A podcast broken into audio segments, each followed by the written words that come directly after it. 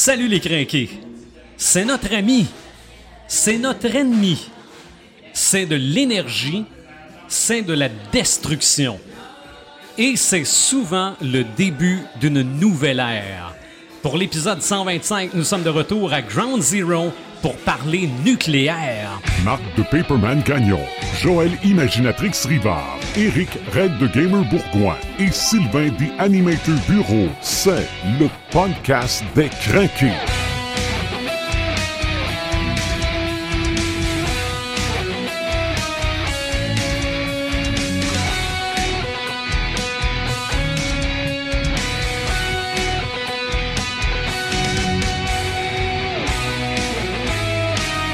Je suis sincèrement désolé pour nos amis de l'Europe parce qu'on a des auditeurs auditrices là-bas, mais c'est le poil droit de ses bras avec lequel on commence le podcast aujourd'hui, épisode 125. Paperman, salut. Salut. Imaginatrix, salut. Salut. Et Red the Gamer, salut. Salut Dénimator, ça va bien? Oui, ça va bien. Expliquons évidemment que le poil droit de ses bras, c'est que on frissonne.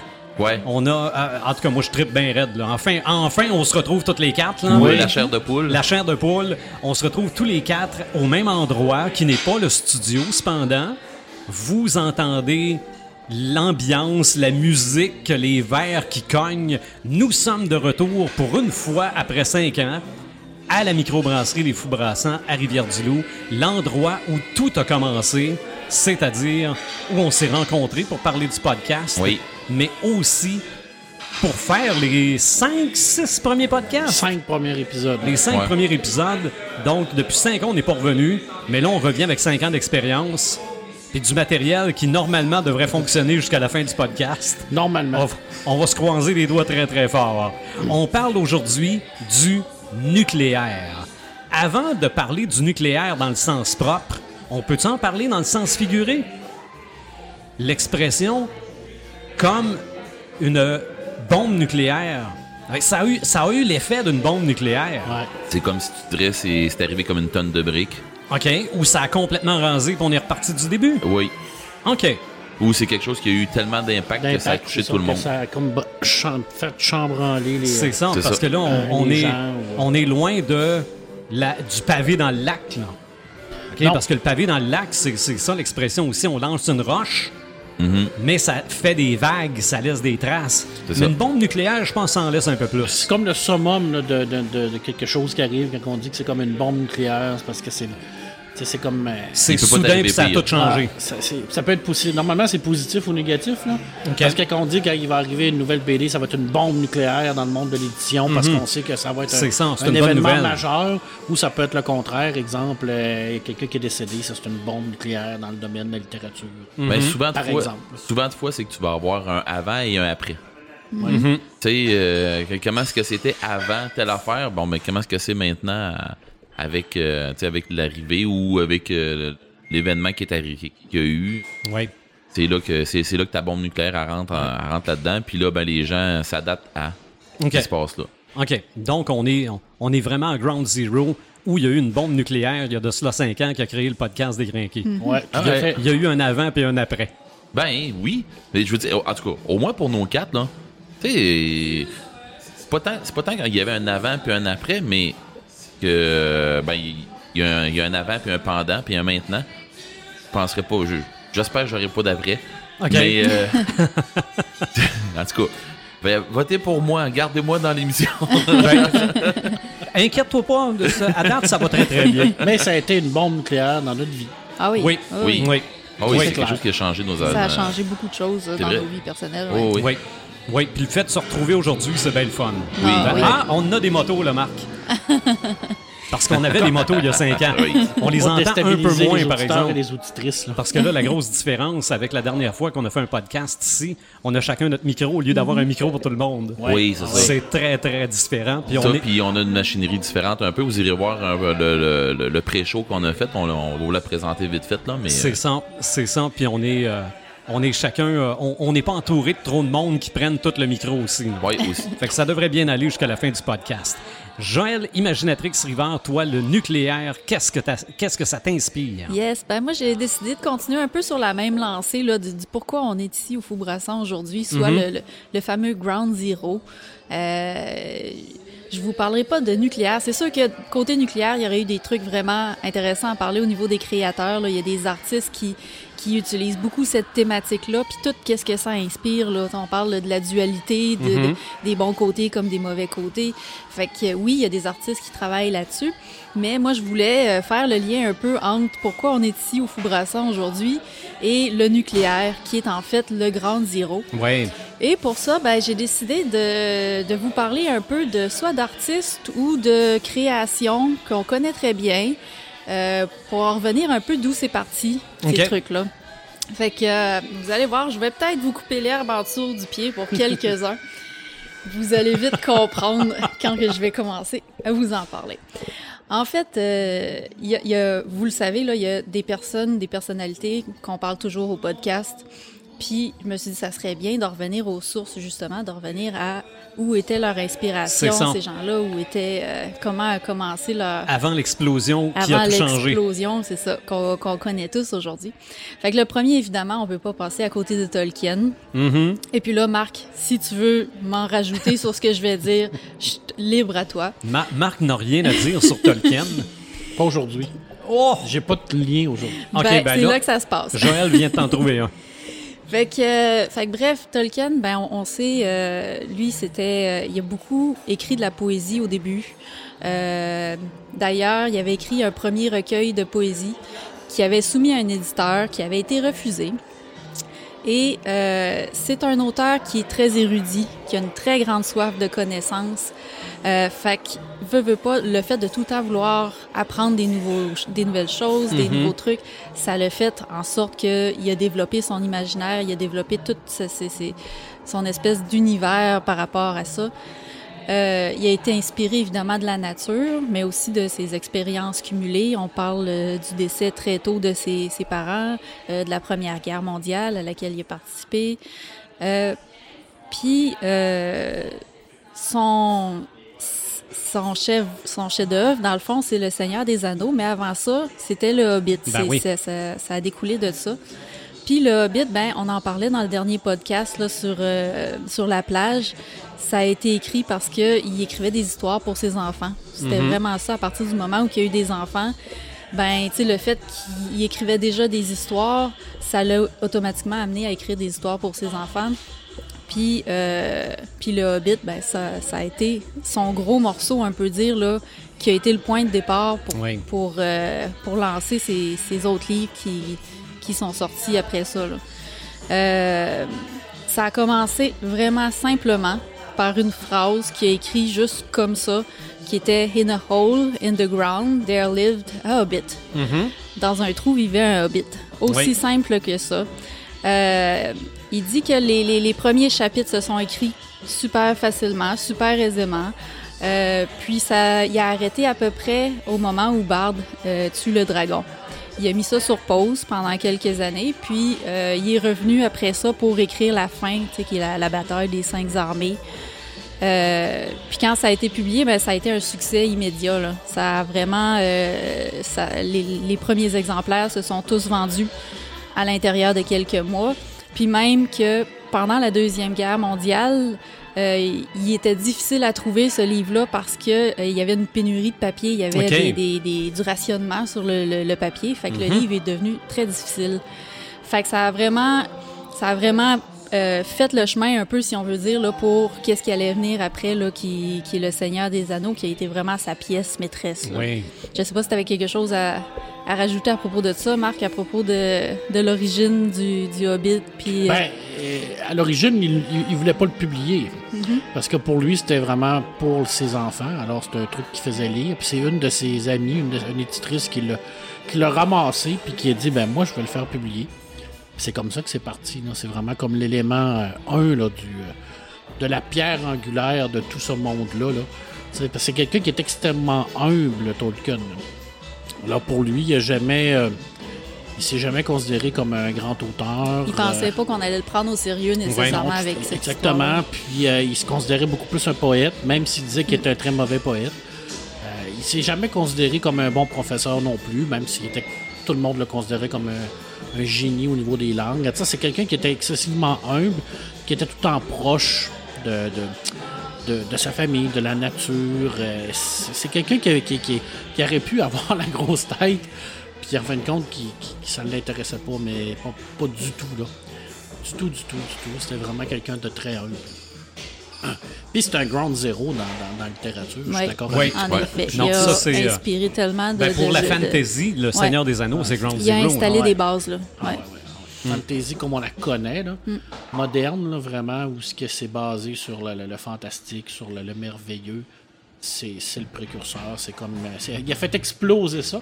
En fait, ce qu'il a fait, c'est qu'il a fait connaître ça au grand public. Mm-hmm. Puis il a démontré que ce genre-là, ben, c'était un genre qui euh, pouvait fonctionner Ouais. si c'était bien fait. C'est ça. Ben moi, je l'ai, je l'ai toujours dit. là. Moi, quand j'ai lu Le Hobbit, pas avoir su que ça partait de là, j'aurais, j'avais, l'im- j'aurais eu l'impression qu'il avait copié sur tout le monde. Oui, Quand, Oui, en, c'est fait, vrai. quand en fait, c'est complètement l'inverse. Oui, tout à fait. Et la grande finale du jeu Dragon's Lair, je ne sais pas si vous avez déjà joué à ça, qui est un jeu en dessin animé. j'ai déjà joué, mais de là me rendre dans la grande finale. Ok, mais, mais la grande finale, il arrive dans la grotte du dragon, puis il y a de l'or Ah partout, oui, puis des ça, trésors partout, puis c'est exactement ce qui est décrit dans le Hobbit. Là. Ah ouais. Tout à fait. ouais. Mais c'est la- c'est vraiment une pierre angulaire de tout ce qu'on connaît aujourd'hui. Pas seulement de la littérature. Quand on parle de Dungeon and Dragon, là, je sais même pas, Oui. euh, c'est même pas caché là, que ça vient de là. là. Je veux dire, c'est c'est comme, euh, comme une source d'inspiration C'est qui, est- qui intemporelle. C'est que ça continue à inspirer même si ça fait des années, des années. J'ai l'impression que dans 200, 300 ans, ça va continuer à inspirer encore. Il y Probablement. a des bonnes chances, ouais. Il y a des Donc, bonnes chances. donc, Donjons et Dragons, c'était à la base des gens qui voulaient jouer au Seigneur des Anneaux sans appeler ça le Seigneur des Anneaux. Ça- on pourrait dire ça, effectivement. OK. C'est des gens qui voulaient vivre des aventures là-dedans. D'ailleurs, lui aussi, c'était un ground zero, là, ce que, ce que le, le créateur de Dungeon Dragon a fait. Là. Ben oui. Ouais.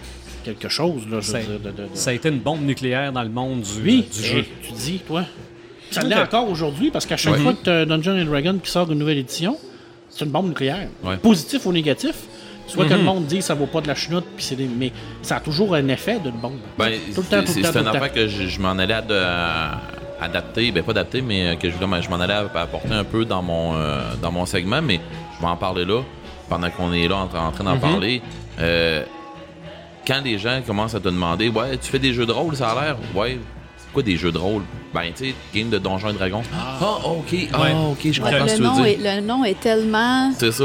sais, connu, même les gens qui savent pas c'est quoi un jeu de rôle C'est savent ça. quand même c'est quoi Donjon Dragon. tu sais. ça. C'est Ouais, ça. c'est ça. C'est- C'est comme un frigidaire.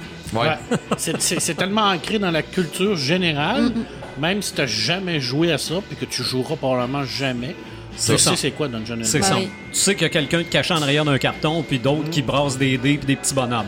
Non, ouais, c'est ça, sans vraiment connaître c'est quoi, mais je veux dire, euh, ben souvent le monde, ils sont- vraiment pas bien informés, puis ils pensent que c'était. Ah, c'est c'est ça au début de de Stranger Things. Ah ouais. Ouais. C'est ça, oui. C'est ça. C'est bon. Fait que, euh, bref, on sait que Tolkien, il s'est inspiré de, de, de ses expériences, il s'est inspiré de la nature, de, de la mythologie, de la linguistique, mais faut pas oublier que sa grande œuvre qu'on connaît aujourd'hui a commencé d'abord et avant tout parce qu'il voulait raconter des histoires Oui, à Oui, ses enfants. Tout à fait. Mhm. Et d'ailleurs, ses plus grands lecteurs, ça a toujours été ses fils. Je veux dire, Christopher Tolkien, euh, il Son lisait. plus grand fan à vie. là. son plus grand fan. Puis il, il lisait Le Seigneur des Anneaux pendant qu'il était en train de l'écrire. Et euh, Tolkien faisait une correspondance extraordinaire avec son fils. Alors, il envoyait des pans de lettres avec l'aventure de- du Seigneur des Anneaux. Puis après ça, Christopher le- lui répondait avec des pans de lettres pour lui dire ben papa, ça non, ça marche pas, euh, ça, ça fonctionne pas et tout ça. Et c'est lui, Christopher, qui allait lire les aventures de son père au fameux club euh, de lecture qu'il y avait parce que les, les gens disaient qu'il parlait trop vite puis qu'il qu'il comprenait pas. Enfin, c'est. Christopher qui allait lire les aventures de son père. au- OK. fait que c'est, quand, quand je vois des gens qui, qui parlent souvent de Christopher Tolkien comme étant dans l'ombre de son père, il n'a jamais été dans l'ombre de son père, il a toujours été à droite de lui. Parce que c'est, ça a été son plus grand collaborateur, son plus Ouais, c'est une grand de fan, voir ça, ouais. son plus grand défenseur aussi, qui malheureusement, depuis qu'il est mort, ben ça, ça, ça, ça tombe en, en, en cirque. Ça, je vais en parler tantôt. Ok. Ouais. C'était mon lien tantôt, à la fin. En- ensuite de ça, euh, je vous laisse deviner la deuxième personne de qui je vais parler. Avez-vous une Euh, petite idée? euh, ben, en fait, j'ai deux chances. Ouais. Dis la première. Euh, je vais y aller avec Lovecraft. Lovecraft, c'était Ouais! exactement la suite des choses. Euh, mais Lovecraft, lui, dans, dans ses textes, ça, ça a été un peu difficile de dire c'est quoi son sa pièce maîtresse dans tout ce qui est écrit parce qu'il a tellement écrit de nouvelles, de, de petits textes. Je pense qu'on est tous partagés, on a tous notre, Ah, nos on a tous nos préférés, c'est ça. Mais je- moi, je, personnellement, je pense que euh, on pourrait regrouper ça dans le mythe de Toulouse. Oui. Oui. Qu'est-ce qui Oui. tourne autour de ça, c'est vraiment ça qui fait que tout le Ben, monde le connaît maintenant. C'est ça, c'est aussi ce que ceux qui savent pas qui est Tol- euh, Tolkien, euh, Lovecraft. Lovecraft, savent au moins que Toulouse, là. Parce que tout ce qui est dans le mythe de Toulouse a été repris dans n'importe quoi, là, des Oui. films, des séries, des, des livres. Il y a des références à ça parsemées un peu partout. Euh, mais comment qu'il en est venu à ce mythe de Toulouse-là? Ben, en fait, euh, il y a eu trois phases. On en avait déjà parlé, je pense, trois phases dans l'écriture de, Mhm. de Lovecraft. La première, qui était les histoires macabres. Euh, il y avait, entre autres, là-dedans, Herbert West, réanimateur. Euh, il y avait Dagon, ça, c'est un des, des, des plus grosses pièces, je pense, là, de Sa cette première période-là. nouvelle là. qui a été, qui, qui a Ouais, été publiée, publiée. ouais. Ouais, mais Dagon, il rentre quand même dans le mythe. Il Oui, rentre oui, dans, le mythe, mais ça a, ça a été vraiment dans ses textes plus tôt, là, qu'il a écrit Oui. longtemps Oui, oui, avant oui. de commencer euh, Mhm. de s'introduire dans le mythe. Là. Euh, puis ensuite de ça, ben, il y avait le cycle onirique, dans lequel on avait le, le chat de, les chats de Luthor, euh, la quête onirique de Kadat l'inconnu. Puis c'est c'est tout ça, là, c'est toutes ces années d'écriture-là, puis toutes ces nombreuses nouvelles qu'il a écrites dans ces deux cycles-là qui ont mené au mythe de Toulouse euh, dans lequel on va plus parler du Necronomicon, qu'on va plus euh, parler des grands anciens aussi, même si on en parlait quand même dans, dans les autres cycles Ouais. précédents. Euh, Puis Lovecraft, il publiait surtout dans des magazines de Pulp Fiction. C'était de même qu'il essayait de gagner sa vie, puis il, il essayait, c'est, le mot à dire, parce que il, il gagnait pas très bien sa vie de son, de son écriture. là. Il y avait beaucoup de difficultés euh, Mhm. à vivre de sa plume. Là, ça payait presque rien. Puis d'ailleurs, c'est, pour ça qu'il avait écrit des, des séries de, de textes comme Herbert, euh, Herbert West, Réanimateur. OK.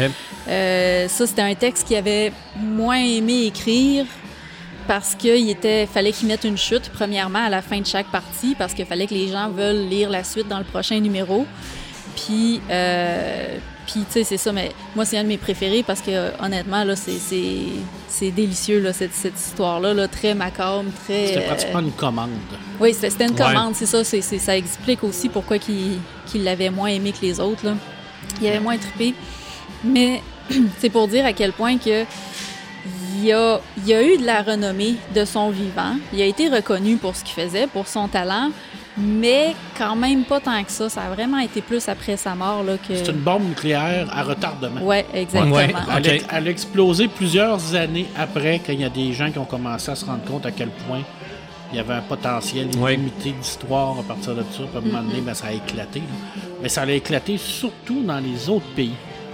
Oui, ben ça fait souvent ça. Hein? Au Québec, ici, c'est la même chose. là. Euh, ben, des fois, il y a des trucs qui sont super bons qui vont être reconnus à, à l'étranger, euh, en Europe. C'est ça, puis- mais, mais même dans notre épisode sur Lovecraft, il me semble qu'on le mentionne parce que toi, tu es allé à Providence. Oui.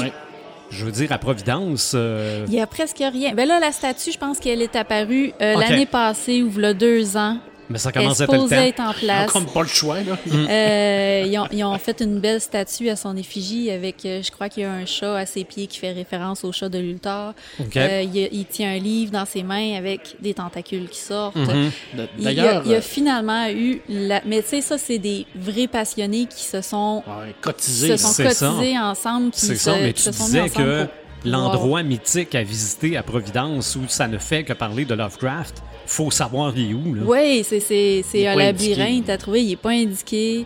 Malgré Euh, que ça fait Lovecraft aussi, non? Oui, oui, c'est, De c'est pas, sûr. de pas le sûr. trouver tout de suite. Non, c'est correct.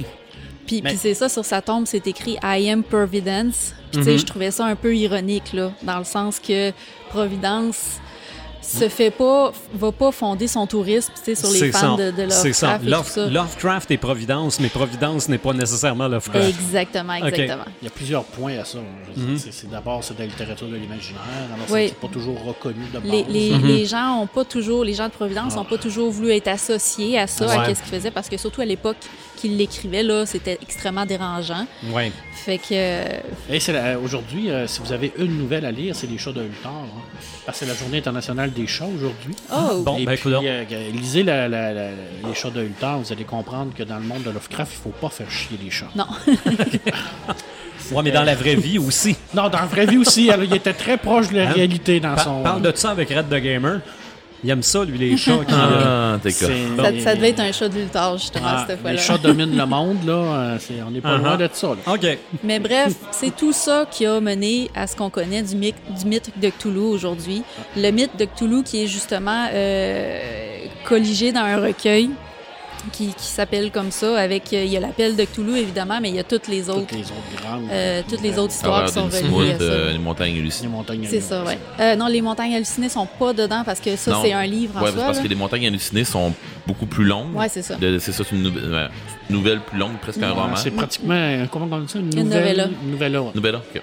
Ah, C'est pas considéré comme un roman, là, mais euh, il y a plusieurs personnes qui le considèrent comme son seul et unique roman. Mais Ben, c'est pour ça que je pensais que c'en était plus un. Parce mais que la bon. quête onirique de Qatar aussi est très, très, très longue, mais elle, elle n'a jamais été publiée de son vivant. Bon. Alors, euh, il- ça, ça a été publié après, de- après sa mort. Alors, c'était chose, qui, là. c'était qui après sa mort justement qui s'est occupé de publier Oh mon ses Dieu, il y a textes? Eu Derlet qui l'a fait Ouais. souvent, là, qui l'a fait beaucoup parce que c'est lui qui a créé Arkham Édition. Là. Mm-hmm. Lui, il a comme un peu été vraiment le, le, le- légataire testamentaire de tout ça. là. parce qu'il n'y avait pas de famille, il n'y avait, Ouais. personne Il y avait qui pas pouvait s'occuper de ça.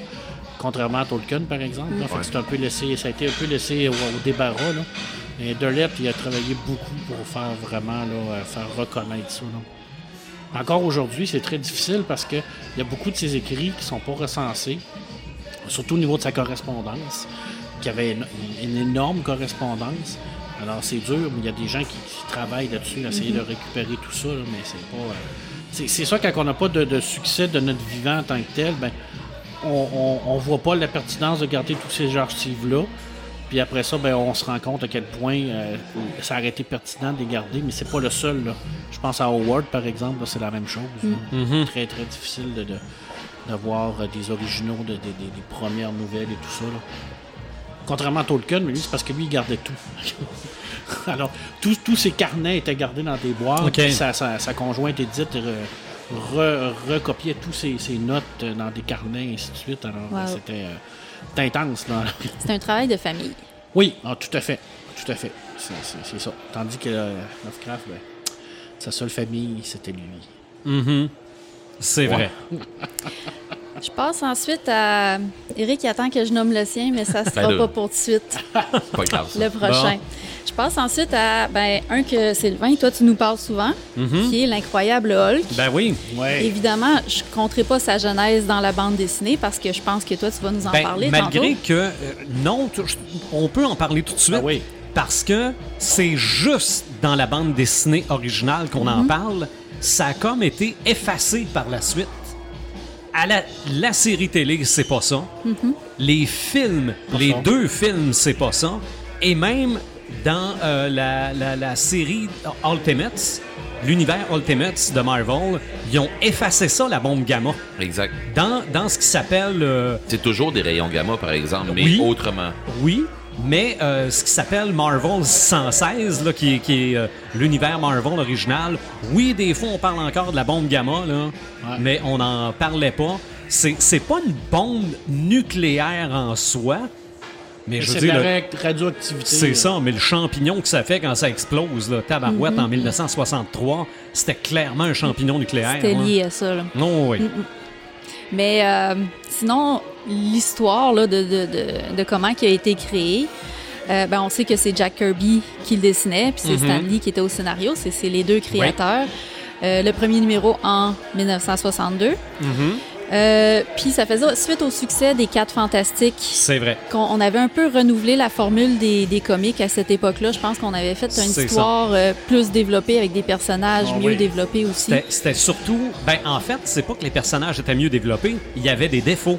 Oui, c'est Ben, ça. C'est ça, c'est ça que Stanley, quand Stanley est arrivé pour faire compétition à DC, qui, qui- qui était roi Mhm. et maître à l'époque, lui, lui, il a créé une bombe nucléaire. En arrivant avec les, les Fantastic Four qui n'arrivaient pas à payer leur compte, avec un C'est Peter. Parker qui se posait des questions, savoir est-ce que je vais inviter la, la, ma- la genie euh, Mary fille, Jane. Mary Jane euh, au, par- au, au parle de promo. C'est Là, ça. les gens ont fait comme. Qui se faisaient rentrer dans les cases Hey, par, ces euh, gars-là, là, puis ces filles-là, puis ces gens-là sont comme là. moi. Tu sais, tu t'en fais plus à Fantastic Four qui est pas capable de payer son loyer à la fin du mois que Bruce Wayne, là. Mm. Ça, se cache-tu, là? Et ça, ça a été une révolution, ça a été une bombe Mm-hmm. totale. Puis Hulk venait là-dedans, là. C'est ça. Iron. Man qui est Iron Man pour ne pas mourir. Pour ne pas mourir, c'est ça, je veux dire, c'était vraiment extraordinaire ce que Stanley a fait. là. Il Ah avait ouais. tous les défauts du monde, ce gars-là, mais il avait toutes les qualités aussi. Mm-hmm. En même temps, je veux dire, et Hulk fait partie de ça, là. Oui. L'âge d'or des comics, là. Et Hulk qui tirait aussi son inspiration de, de l'histoire de- du Dr. Jekyll and Mr. Hyde, Oui. qui est euh, en fait le, le Dr. Jekyll qui avait essayé de séparer ses personnalités bien et mal. Puis c'est le Mr. Hyde qui ressortait la nuit, qui faisait des, des monstruosités et tout. Fait que, euh, fait que c'est un peu une, une analogie à ça, si ça. on, si on veut. Là. Ça et Frankenstein. Oui, Le monstre de Frankenstein. oui, aussi. Qui, en fait, ben, peut-être pas autant le monstre du roman, mais que le monstre dans le film. Qu'en fait, c'est tout le monde qui est le monstre, sauf lui. ouais, Lui, il, persécuté, essa- il essaye juste de faire le bien, mais il est tellement maladroit, puis le monde en a tellement peur, que tout le monde arrive avec leur torche. Ouais, ça. c'était- ça pour Hulk à la base aussi. Puis, puis euh, dans Frankenstein aussi, il y avait toute cette notion-là justement du monstre qui, qui voulait vivre normalement, tu sais, qui voulait, euh, qui voulait faire le bien justement. Puis il y a vraiment une grosse question qui tourne autour de ça. Mm-hmm. Je pense qu'on le retrouve un peu là dans, dans le personnage de. Oui, ben, en tout cas, Banner. originalement, c'était ça qu'on voulait. Mm-hmm. C'est sûr qu'après ça, là, les six premiers numéros, là, il, est, il est jamais pareil d'un numéro à l'autre. Ça, Ouais, devient, ça. ça devient du n'importe quoi. Là. Mais c'est vrai qu'on est revenu à un moment donné à Ground Zero Mm-hmm. pour ce qui est de Hulk. Sauf que là, on a, on a rajouté là, le fait qu'il se transformait quand il était fâché. Ouais. Mais euh, on est quand même revenu à la base là, du, du monstre que même si il est calme, on en a peur pareil. Puis on sait qu'à un moment donné, ça se peut qu'il dise jaune puis qu'il détruise la planète. Mais il y a le pouvoir pour. En fait, en fait, Hulk est une bombe nucléaire. Ben oui, ben. Ou on- de l'énergie Ouais. nucléaire. Parce Ouais. que de l'énergie nucléaire, ça a du bon. Mais si on pense à Tchernobyl, ça a C'est- moins de bon. Mais c'est pas Red Hulk qui est capable d'emmagasiner le nucléaire, Aussi. justement, puis qui est capable de, de- de- de le C'est- relâcher c'est- comme une fusion à froid contrôlée. Mhm. Mais quand il perd le contrôle, c'est ça. peut, ça peut Exactement. exploser Exactement. Puis tu disais, les, tu parlais des six premiers, euh, des six premiers comiques. Euh, en fait, ça s'est arrêté là au début à six. Oui, oui. euh, six, euh, numéros parce que ça avait pas connu de succès. Non, pas du tout. mais de toute façon, euh, ça avait pas connu de succès, mais il n'y avait aucune idée dans quelle direction s'en aller. Non, c'est ça. Mm. Fait qu'ils ils l'ont, ils l'ont repris par après, puis ils l'ont mis dans d'autres. Ben, euh, En fait, c'est ça. C'est qu'avant qu'il revienne dans sa propre BD, il a apparu dans plein d'autres. Mm-hmm. Entre autres, Les Quatre Fantastiques, d'où la, la, la, la, la, la- la guerre, la guerre entre lui et la chose, Ouais. qui, je l'espère, verra le jour à l'écran à un moment donné. Mm-hmm. Moi, je rêve de voir Hulk se combattre contre la chose Mm-hmm. dans un film. Là. Après ça, je pourrais cesser d'exister. Mais euh, là, après ça, il est redevenu populaire. Puis Ben, là, on on, a avait, quand- on avait peut-être une direction à On lui a donner. quand même Ouais, eu un ça. combat qui était quand même un combat épique, là. euh, Homer contre, euh, contre Griffin. Ah, Seigneur. Non, ça Ça, valait oui. pas la peine. Ça, oui, malgré que Hulk contre l'armure Hulkbuster, j'ai trouvé ça bien. Oh oui. Ça, c'était pas Ouais. pire. Oh oui. Mais Hulk contre la chose, Hulk contre euh, Wolverine, Ça serait- ça, ça serait- j'aimerais beaucoup voir ça. Les tous et deux dans la forêt, là. euh, et que j'aimerais- j'aimerais Mm. Ça, on- d'après moi, là, la, la séquence euh, Thor contre Iron Man et Captain America en forêt, ça va tomber deuxième. Ouais. Parce que ça, ça- ils vont tout raser. On verra peut-être pas ça de notre vivant. Mais, mais bref, dans le fond, ça leur a pris ça pour un peu roder le personnage. Oui. puis Oui. pouvoir l'améliorer, puis l'amener à, à qu'est-ce qu'on connaît aujourd'hui. Oui. là. Fait que ensuite de ça, ben, on parle de la troisième personne de on laquelle on, le plus essaye souvent. toujours de parler dans les podcasts. Maintenant, c'est rendu quasiment un, C'est un, un running gag. un running gag. Ouais, Oui, mais là, c'est le fun. Ça va déjà être réglé en partant. Oui, c'est ça. J'ai hâte de voir si tu vas revenir là-dessus. Ouais. Je vais essayer de pas, là. Mais si tu as de quoi à dire, euh, dis- dis-le maintenant, tant qu'à en parler. Ah oui. Euh, ben, c'est évidemment Maxime Chatham. Euh, lui, je vais t'avouer qu'il m'a posé un, un petit, euh, un petit peu plus compliqué pour moi parce que c'est le seul des, des trois qu'on parle que je connais pas, que je n'ai pas encore lu. Ça va venir, inquiétez-vous pas. T'es Mais, plus mon ami. mais, euh, mais d'où sa pièce maîtresse, je pense, lui, c'est surtout euh, la trilogie du mal. Tu nous en as souvent parlé. Oui, je n'ai souvent parlé, mais c'est. Il y a plusieurs pièces maîtresses, Ouais, ce ben gars-là. c'est, c'est- ça, ça a été ses premiers livres qu'il a Oui. écrits d'abord. Les plus connus, je pense que c'est ça, la trilogie du mal. Oui, Oui. c'est ça. Puis, de ce que je comprends, il y a une, une grosse influence sur la culture américaine. Oui. Fait que, euh, d'ailleurs, son premier roman se passe à Portland, en Oregon. Puis, son premier voyage aux États-Unis qu'il avait fait à l'âge de 11 ans, c'était justement à Portland, Oregon. Ouais, je pense, je pense que ça l'a marqué, ces affaires-là. Oui, c'est ça. Puis, euh, même son, son nom de famille, euh, Chatham, c'est pas son vrai nom, c'est un nom emprunté qui vient justement du nom d'un- d'une petite ville euh, en Louisiane. OK. Fait que, euh, fait que tu sais, tu vois que ça. Euh, Il y a eu une bonne influence de Stephen King aussi. Je pense que c'est un grand fan de Stephen King. Oui. Euh, Puis sinon, ben, pourquoi est-ce qu'il écrit des histoires aussi bien détaillées, tu sais, comme tu nous les décris tout le temps, là, à quel point qu'on peut rentrer dans l'histoire? Ben, oui, il y a des études en lettres, mais il y a aussi une formation en criminologie. Ben, Fait que ça explique vraiment pourquoi il est capable là, de, de Mhm. bien détailler. Là, mais il va euh, chercher, il va, il va tellement se chercher. euh, je vais l'expliquer autrement. Je m'en allais quelque part, mais je vais l'expliquer autrement. Ce gars-là, c'est un gamer. Oui, c'est pas un gamer, je parle pas un gamer de jeux vidéo. Mais ce gars-là, c'est un gamer sur table.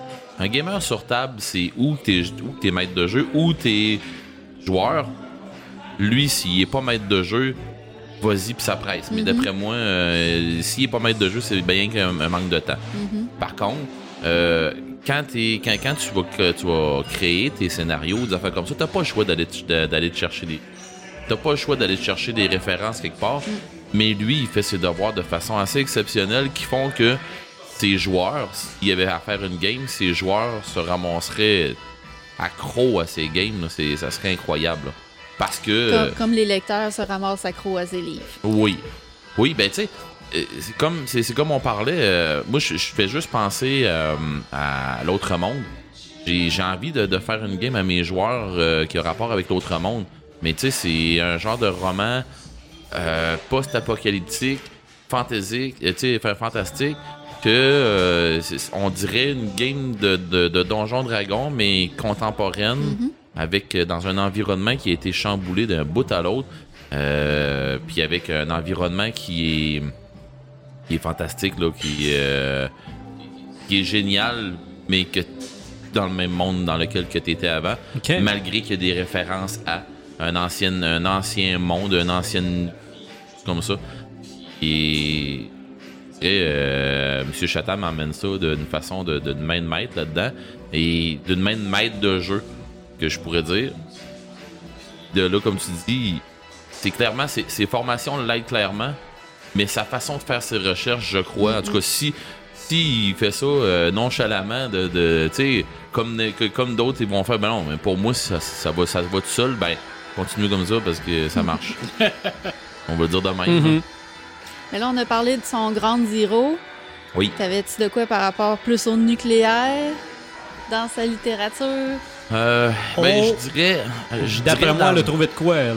Ben, je dirais dans le nucléaire, moi, ce que je trouve qui fit plus avec le nucléaire, qui est une bombe nucléaire, qui est pas, qui est pas du nucléaire, mais qui est, qui est- qui est vraiment une bombe, c'est le début du, euh, de, ses- de, de- de- sa série de romans, L'autre monde. Comment ça commence, la tempête du début. OK. C'est- et ça, c'est, c'est carrément pour, pour les gens qui vivent dans. Qui, qui ont vécu dans ce roman-là, c'était cla- clairement une bombe. Il y a eu un cataclysme, on va dire comme ça, il y a eu un cataclysme au début du- des romans. Et, euh, ben, au début de- de- du premier roman. Qui fait que euh, ça part euh, ça part sur une chire, là. Mais à partir de là, je pense que c'est parce qu'il y en a d'autres romans où il arrive un paquet de trucs, puis je dirais le signal, il fait un peu, un peu dans le même style. Il y a quelque chose qui arrive. Je veux pas me vendre des punchs, mais c'était un autre, un autre truc, mais une bombe nucléaire. Euh, il y a tout le temps quelque chose qui arrive de très gros, tout ça, mais une bombe nucléaire. Là, elle elle me revient pas. T'as-tu trouvé une bombe nucléaire quelque part dans ce... Non, non, moi, Bon, ben, euh, je te- viens dire, je l'ai pas lu. Hey, mais je, je me, je me rappelle, il n'y avait pas une adaptation bande dessinée qui avait été faite euh, Oui. de la trilogie du mal? Oui, oui, oui. OK. Oui, oui d'ailleurs, euh, Marc m'avait trouvé. Ah oui, oui, je me très bien. Oh, Mhm. Oui, non, vraiment, vraiment superbe. Mais c'est une adaptation, hein. C'est pas le roman. OK. OK. J'adore pareil, là. Oui, c'était bien fait, honnête. C'est différent. Pour terminer, je m'en suis gardé une pour moi, Ben oui. qui est une auteure que j'admire énormément, euh, qui est pour moi la grande dame euh, du fantastique. C'est Anne Rice, qui Mhm. est euh, l'auteur des, des Chroniques des vampires, euh, Les sorcières de, de, de euh, ouais. Euh, les- le don du loup, elle a vraiment exploré plein d'univers, puis ces univers, ce qui est fun, c'est qu'à certains points, ils viennent se rejoindre entre eux.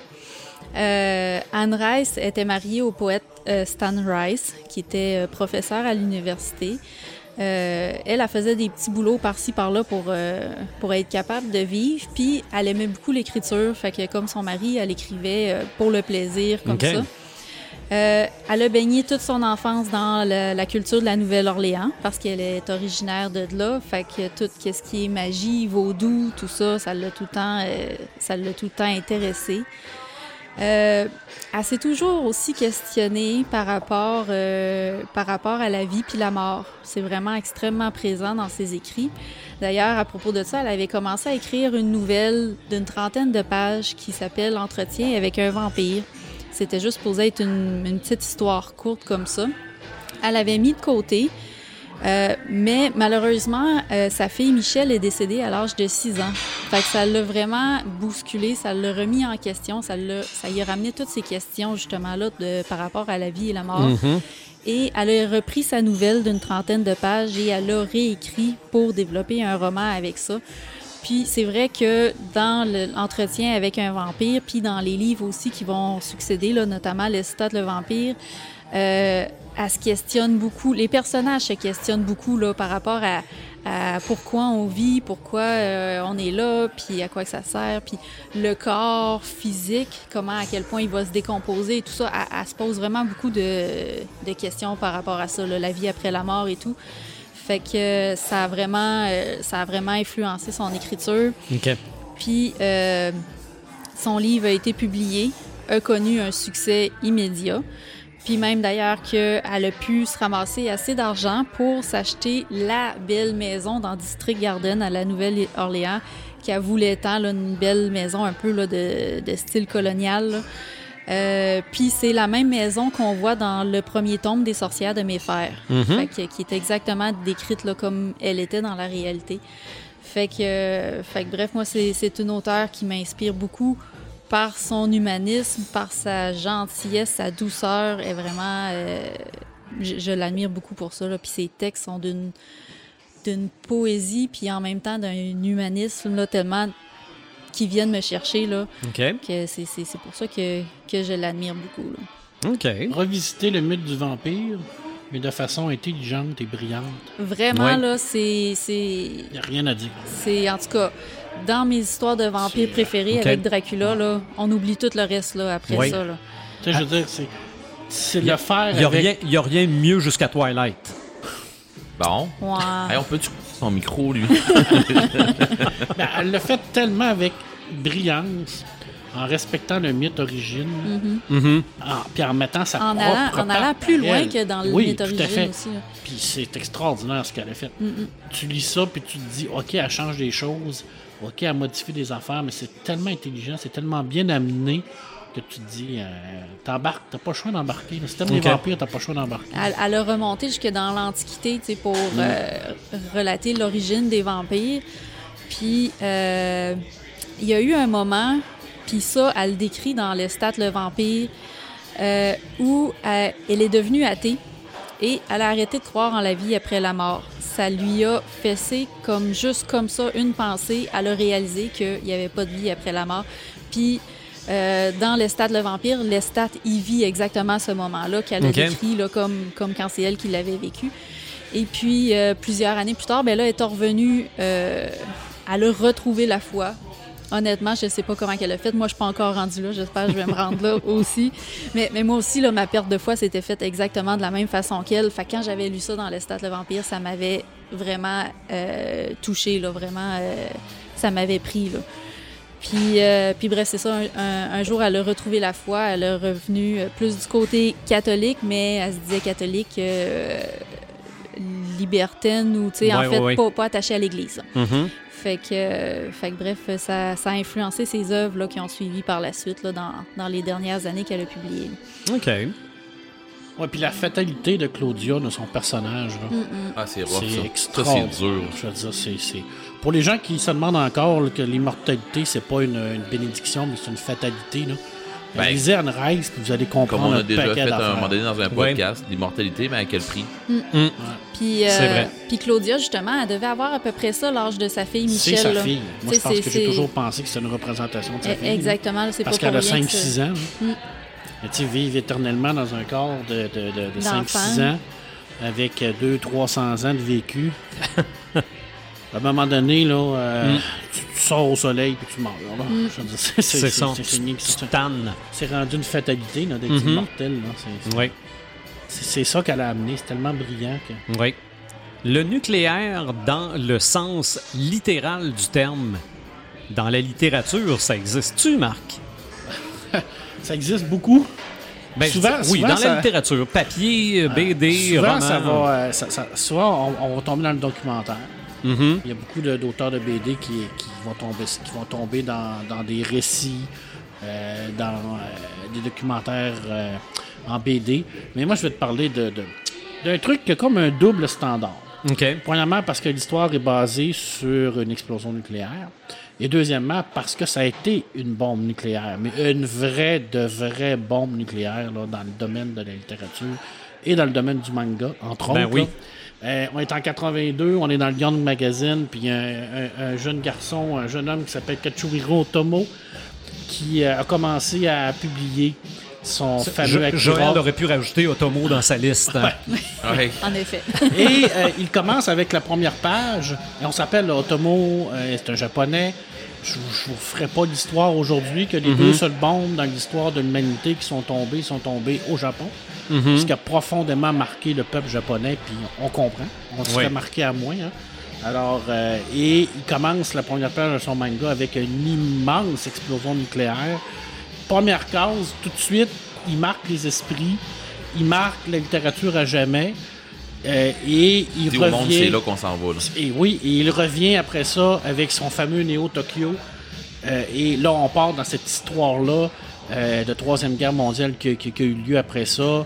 Et on on n'a pas plus d'informations sur le avant-monde, mais on comprend que l'explosion nucléaire a été créée par Akira, qui est un jeune garçon avec des pouvoirs psychiques extrêmement développés. Et là, on va être dans un monde complètement euh, post-apocalyptique euh, où ce qu'on va suivre les aventures de Canada, qui est un jeune garçon qui va essayer de survivre dans ce monde-là. Et là, il va être mêlé avec le- le- le- le complot gouvernemental pour aller chercher Akira, pour le pour le, le développer, surtout pour le contrôler, parce qu'eux, ils ont vu l'immense puissance qu'il avait. Alors, bien entendu, qu'eux veulent le contrôler, veulent l'utiliser. Et ça va partir en couille, mais total, quand son meilleur ami Tetsuo va être en contact avec le numéro 26 et qu'il va développer lui-même des pouvoirs.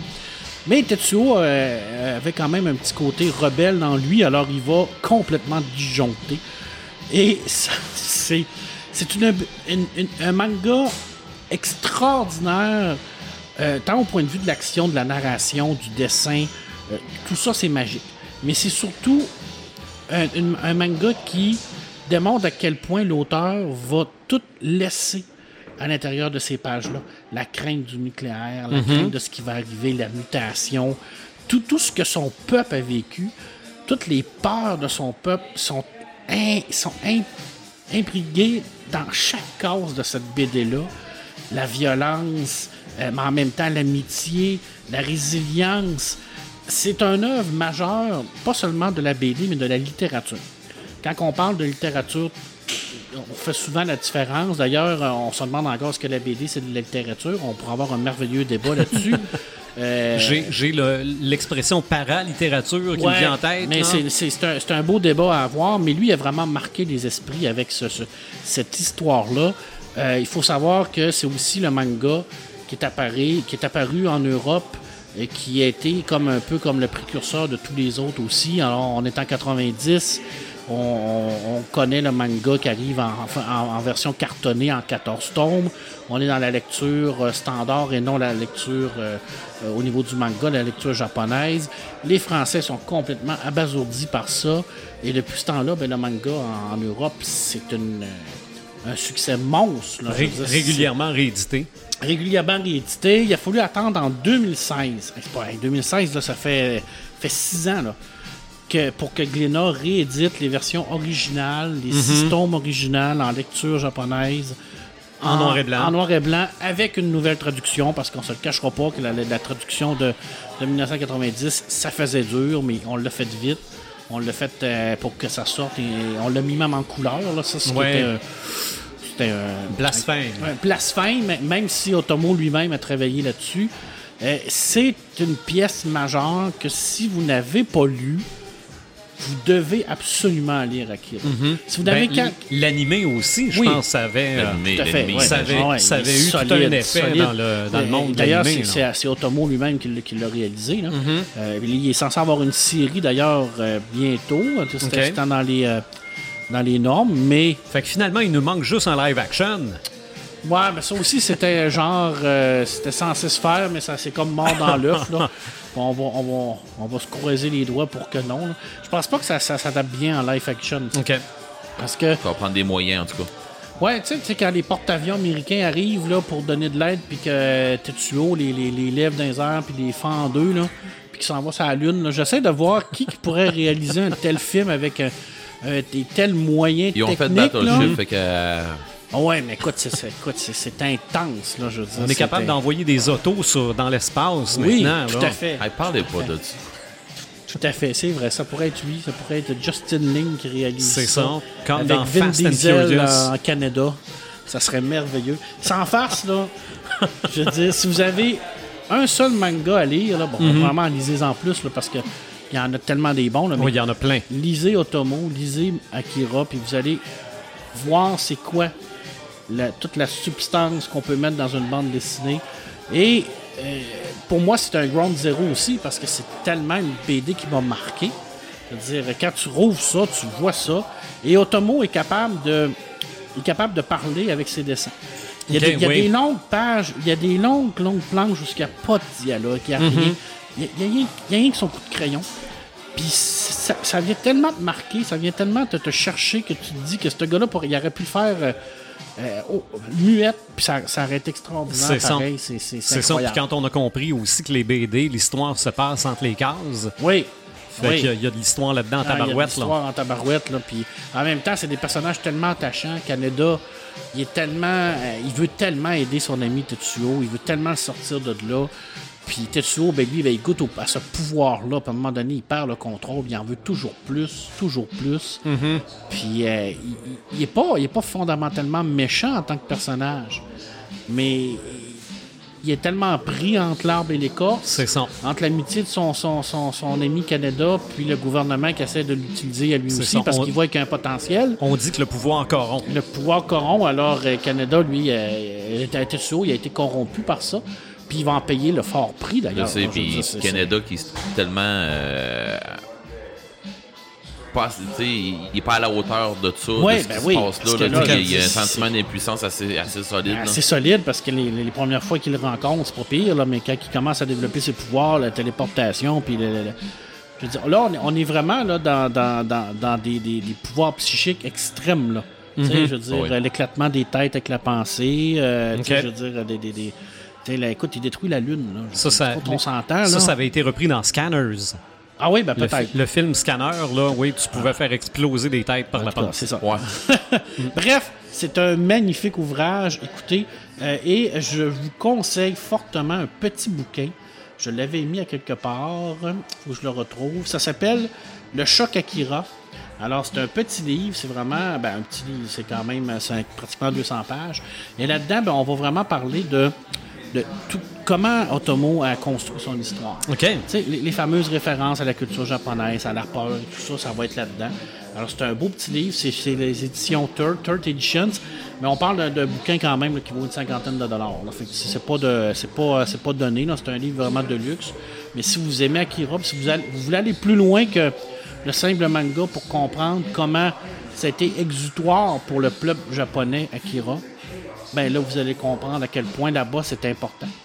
C'est important dans le monde, mais là-bas, c'est encore plus important. Je veux dire, c'est une pièce majeure de leur culture parce que ça leur a permis de tout jeter ce qu'il y avait à l'intérieur de tout ça. Parce qu'on se le cachera pas, là. Je veux De dire, se ça- libérer d'un poids. Ben oui, parce que ça frappe, hein, je veux dire, une bombe nucléaire. Oui, oui, oui. Ça, d'habitude, ça. Et oui, il y a, Ça eu un, laisse des film, euh, il y a eu un film d'animation, un film d'animation qui a été fait en 88, donc deux ans avant la, la- la fin de, du manga. Alors, si les gens me disent, ouais, mais c'est pas pareil la fin de l'animation, ben c'est normal, parce que le manga n'était pas fini. Otomo a fait le film, et c'est lui qui l'a réalisé, alors c'est son Mhm. histoire à lui. Alors, déjà là, vos, vos- vos- vos petites niaiseries de savoir que c'est pas pareil, euh, gardez-les pour vous autres. là. C'est c'est deux histoires parallèles qui se passent dans le même monde. Le film euh, reprend des idées de- du manga.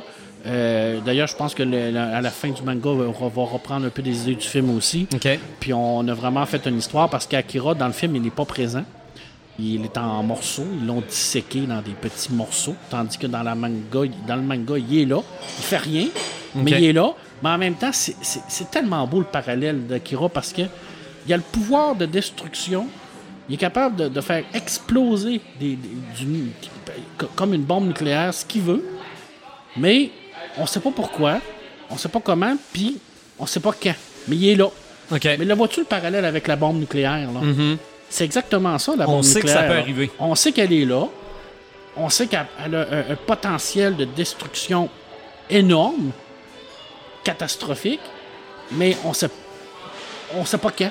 On sait pas si ça va arriver, on sait rien. Mm-hmm. Fait que c'est comme vivre avec un épée de Damoclès. Alors tout le long de la, du manga, il, il- il traîne Akira un peu partout en espérant qu'il pète pas. C'est- ça pareil. Je veux dire, en espérant qu'il qu'il- qu'il pique pas une crise, puis qu'il commence pas à se dire, ben là, je suis écœuré, puis je vais, je vais, je vais warper Neo Tokyo. là. Euh, c'est- intense. Là, je veux dire, c'est tout le long, il y a de la tension tout le temps, tout le temps, tout le temps, tout le temps. Là, je voulais rien que passer cinq minutes, puis j'ai fait quoi sur Akira? Beaucoup trop, Oh, beaucoup, beaucoup trop de temps. Fait Mais- voilà que je coupe. Mais on aura, on- on- tu vas avoir l'occasion de nous en reparler Ouais. Parce que Oui. c'est pas la première fois qu'on en parle. Non. Non, non, effectivement, c'est pas la première fois qu'on en De parle. là, de là, ce que Joël disait, on aurait pu rajouter Otomo. dans- Ouais. Et là, il faut falloir que je coupe parce que là, malheureusement, là. euh, bon, euh, Chernobyl, ça a été excessivement marquant pour nous, notre époque, parce qu'on on- on l'a connu en 86. Euh, Tchernobyl qui explose, euh, qui, euh, qui est un événement majeur. C'est euh, ça, qui- mais on voit dans- encore des répercussions. C'est ça, euh, mais dans ce cas-ci, c'est pas une bombe. non, c'est pas une une, bombe, centrale. C'est une centrale qui a été. euh, qu'on a très bien vu dans la série télé que tu vas sûrement parler tout à l'heure, qui a été une. La loi de Murphy x 1000, là. Tu sais, quand tu dis qu'il y a quelque chose qui peut aller mal, puis que tout va mal, ben c'est ça. Puis en même temps, ben là, l'humain a beaucoup aidé à, à contribuer à la loi de Murphy parce qu'on se rend compte que ça a été mal géré du Ouais. A à Z. Puis euh, il y a eu énormément de BD qui a été fait sur Tchernobyl. Euh, Il y en a un, un- que moi je vous propose qui est un printemps à Tchernobyl, aux auditions euh, Futuropolis. C'est Emmanuel Lepage. Emmanuel Lepage qui est parti euh, à Tchernobyl en 2008 avec un, consortium de, de dessinateurs, d'artistes pour aller vivre, pour aller voir les gens qui vivent autour de Tchernobyl, parce qu'il y a encore des gens qui vivent autour de ça. Alors lui, il est parti là, puis à un moment donné, ben, il, va, il va raconter son histoire dans la BD. BD très humaine, mais en même temps euh, très touchante, très marquante, parce que on, voit ces gens-là qui ont resté aux alentours, qui ont été un peu abandonnés et tout ça. Et à un moment donné, l'auteur lui-même se dit euh, qu'est-ce que je- suis venu faire ici? Je veux dire, il se pose même la question. C'est très, très, très belle BD, mais en même temps, c'est dur parce que ces gens-là vivent dans des conditions extrêmes. Là, je veux dire, c'est- vivre sur le bord de- d'un précipice. Là, je veux dire, on, on- Tchernobyl, là, c'est- ça va être radioactif le restant de l'humanité. Là, ça n'arrêtera jamais. Là. D'ailleurs, ils ont des problèmes à chaque année avec les coffrages et tout ça. Fait qu'on sait pas encore là, à quel point ça peut encore péter. Encore là, on a la peur du nucléaire de se dire ben, peut-être que demain, Tchernobyl va encore, euh, va encore exploser, mais on ne sait pas. Euh, on ne sait pas qu'est-ce qui se passe à l'intérieur de tout ça. Très, très, très belle BD. Écoute, euh, je vais, je vais t'en nommer deux autres. Un autre manga, parce qu'il y a eu un autre événement majeur hein, euh, au, au Japon euh, au niveau du nucléaire, ça a été l'explosion de, de Fukushima. Oui. Hein, la station qui, a- qui a explosé, euh, qui a fait énormément de dégâts, énormément de. de, de, de- de C'est quand même assez récent, ça aussi. C'est quand même assez récent. Euh, et euh, il y a une bande dessinée qui s'appelle, ben, un manga qui s'appelle Au cœur de Fukushima. C'est Ta- Tatsuo Tatsuta qui l'a fait. C'est trois tomes. Et là, ben, ça nous raconte vraiment euh, l- la- l'accident qu'il y a eu et tout ça, toutes les répercussions à l'intérieur. Alors, encore une fois, c'est le peuple japonais qui va subir un autre, euh, une autre problématique euh, nucléaire. Et euh, là, il y a souvent, j'entends des gens qui disent Moi, mais pourquoi ils utilisent le nucléaire? Ben, Parce qu'ils n'ont pas d'autre chose. Je veux dire, à un moment donné, il faut être logique aussi. Il faut, faut, se- faut, faut, faut, faut bien se chauffer pour avoir de l'électricité. Nous, au Québec, on est chanceux, on a des rivières à pu finir. Alors, ça. on peut se faire des barrages électriques et tout ça. Mais au Japon, on va tous s'entendre que des rivières, ils n'en ont pas tant que ça. C'est ça. Je veux dire, Puis le comme- charbon, ben, ça le reste charbon, le charbon. ben là, ça, ça reste le charbon, en tout cas. Bref, c'est une magnifique BD, euh, magnifique manga. Et j'ai beaucoup aimé ça parce que là, on tombe vraiment dans un événement qui est récent. Tu sais, je veux dire, on n'est pas en 86, là, on est vraiment, là, vraiment dans les années 2000. Puis, ben, ça, ça- ça nous voit encore en, en perspective que cet accident-là, il y, a- il y a eu, oui, des erreurs humaines, mais il y a eu également un acte, un acte de Dieu qu'on appelle, là, parce que à la base, c'est à cause du tsunami qui est arrivé puis qui a, qui a scrappé tout ça. Alors, euh, tu sais, c'est- assez intense de voir ça, que malgré le fait que tu prennes toutes les prédispositions possibles, ben, un petit claquement de doigts, puis ça peut partir. Là. Je veux dire, c'est ça qui est arrivé au Japon. Là. Alors, c'est un, un très, très beau manga. Euh, écoute, j'en ai deux autres. Je vais, je vais- je vais me dépêcher parce qu'il y en a un qu'il faut que je parle absolument. Euh, on est en 2028, on est à Montréal en 2028. OK. Et là, écoute, euh, à longueur d'année, c'est 30 cm de neige, c'est moins 30. On vit dans un hiver, ce qu'on appelle un hiver nucléaire. Et là, on est dans le monde de Cab. Caroline Bro qui nous a sorti cette BD-là, où ce qu'on va suivre les aventures de Flavie, qui est une, euh, une livreuse, une livreuse en skidoo, et qui vit dans ce monde-là parce qu'il y a eu un problème avec Gentilly 3 euh, à Pointe-aux-Trembles. Alors, il y a eu un, problème nucléaire qui a fait en sorte que tout le Québec est pris dans un hiver nucléaire. Alors, c'est tellement euh, rafraîchissant de voir ce personnage-là vivre toutes les. tout, ce qu'un un personnage de cet âge-là vit, mais dans un monde complètement nucléaire, un monde euh, en même temps qui est loufoque quelquefois. Euh, c'est attachant, c'est brillant, euh, c'est fait d'une façon euh, sublime au niveau, au niveau du dessin. On a un dessin qui, qui- qui est proche des fois de la, ca- de la caricature. C'est extraordinaire. C'est vraiment une très belle BD québécoise. C'est en trois tomes. faut vraiment, mais vraiment lire ça. Moi, j'ai adoré ça, Hiver nucléaire. Je trouve que c'est une des belles BD de genre qu'on a au Québec. Et c'est fait par Front Froid, alors Front Froid qui, qui nous présente toujours des, des- des très très belles BD. Je termine avec un petit coup de cœur, euh, Sylvain. Ça parle pas vraiment de nucléaire. Ben oui puis non. Je vais te parler d'une série. Je voulais en parler. Ça fait longtemps que je veux en parler. Je trouvais pas le moyen d'en parler.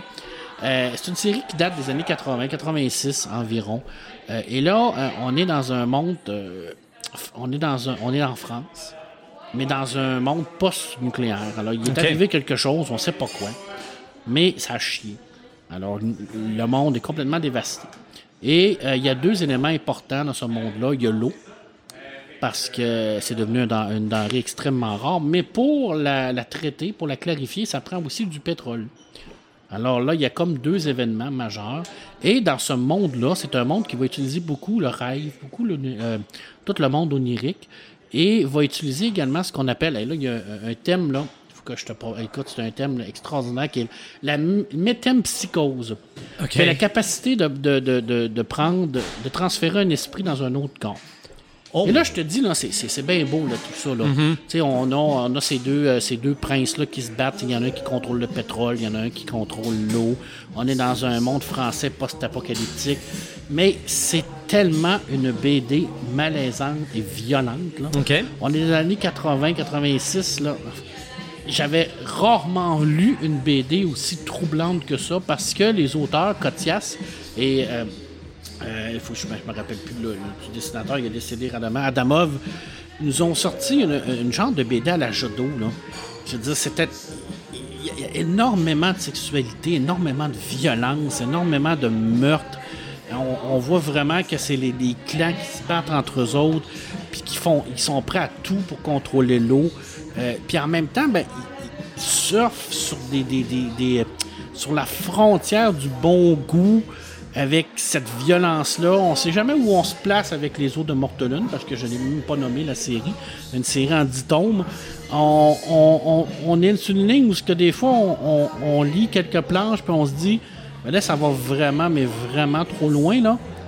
Parce tu te dis, le- peu, là, ça, c'est vraiment hard, là. OK. Puis euh, un autre, c'est- troublant comme, comme BD.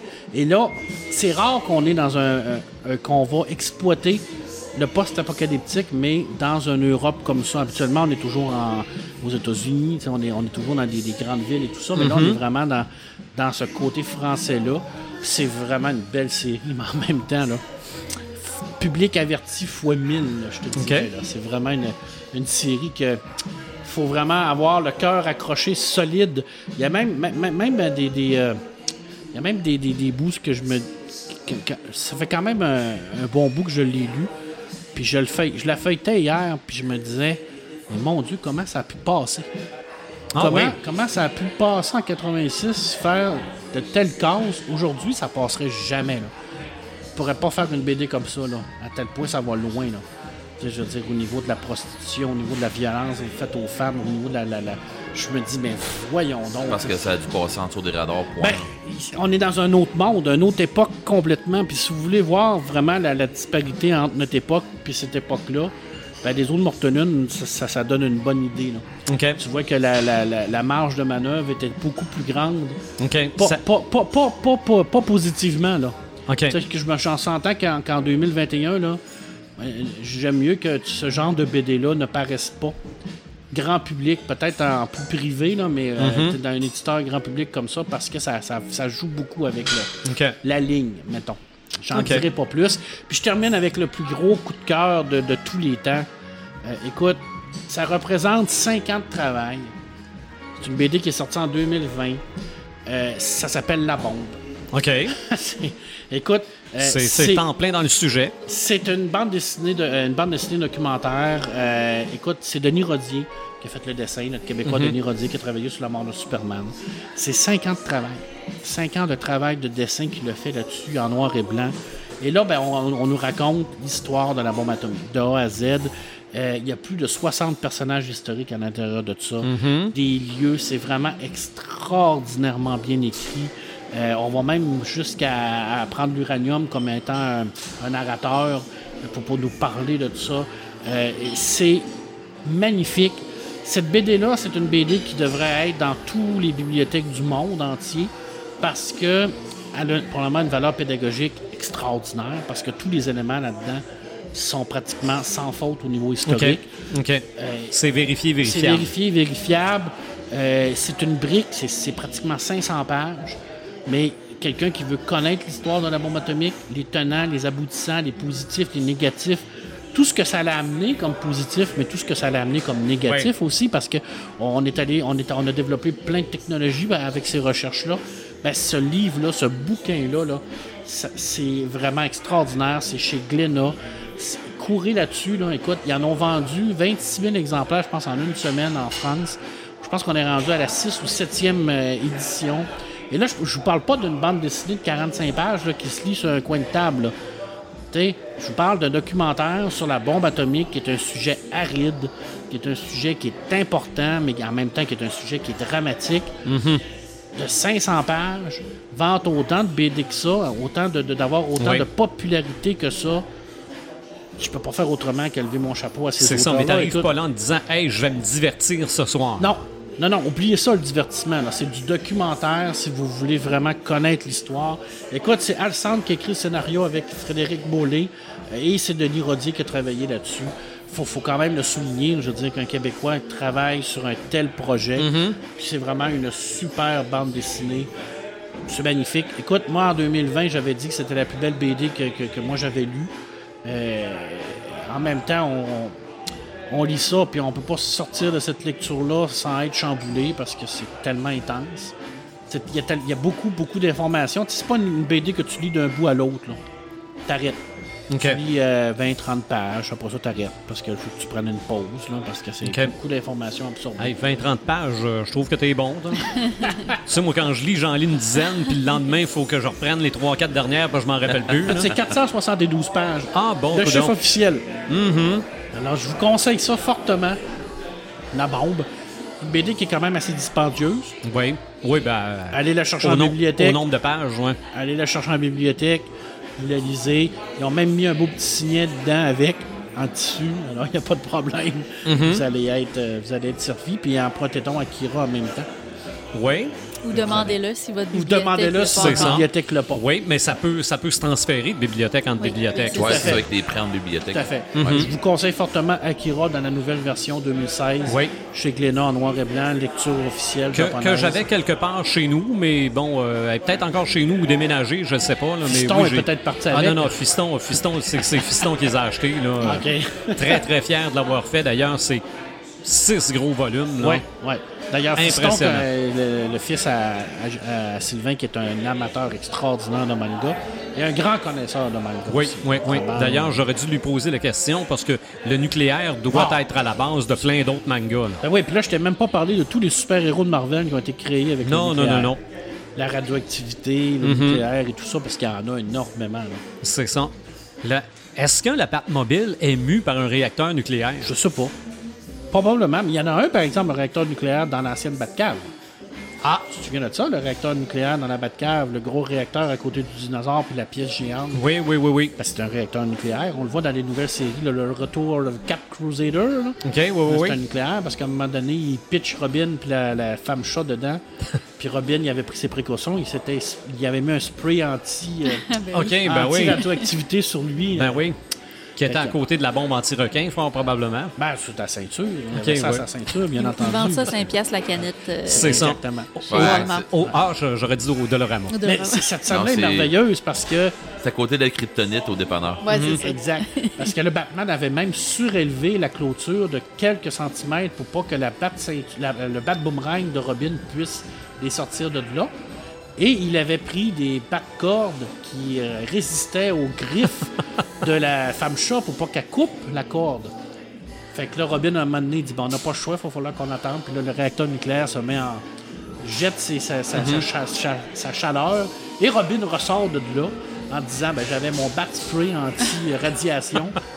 Alors, je, vous, je, je- je Hein? t'avais. euh, Tous les problèmes se règlent facilement.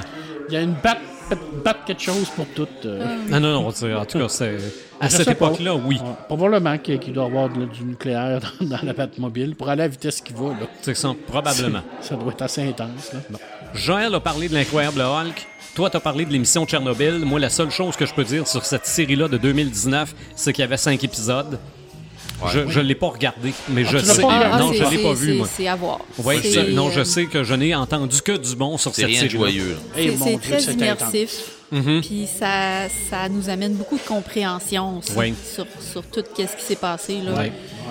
Ça Mais Tu vois, ça- que, tu vois que ça a été mal géré. Là. euh. tu, tu vois vraiment le- le- l'erreur humaine qui est en arrière de ça. là. Mm-hmm. Puis le. le- ben, c'était dans l'Union so- soviétique à l'époque, là, c'était tout euh, devait rester caché. Ça a pris je sais pas combien de jours, de semaines l'annoncent, avant hein. que le monde, le reste du monde soit au courant. Puis c'est les, les, les, les pays autour qui ont détecté des, Des radiations. des nuages de radiation, hein, c'est pas drôle. Ils se sont dit c'est pas normal, fait qu'ils ont commencé à regarder Mhm. vers, euh, vers Tchernobyl. Puis euh, si ça avait pas été de la pression des nations, euh, ça se serait peut-être jamais su. Ça, Ça, aurait il aurait passé. fermé ça, puis il aurait pas parlé. Mais à un moment donné, c'était tellement intense.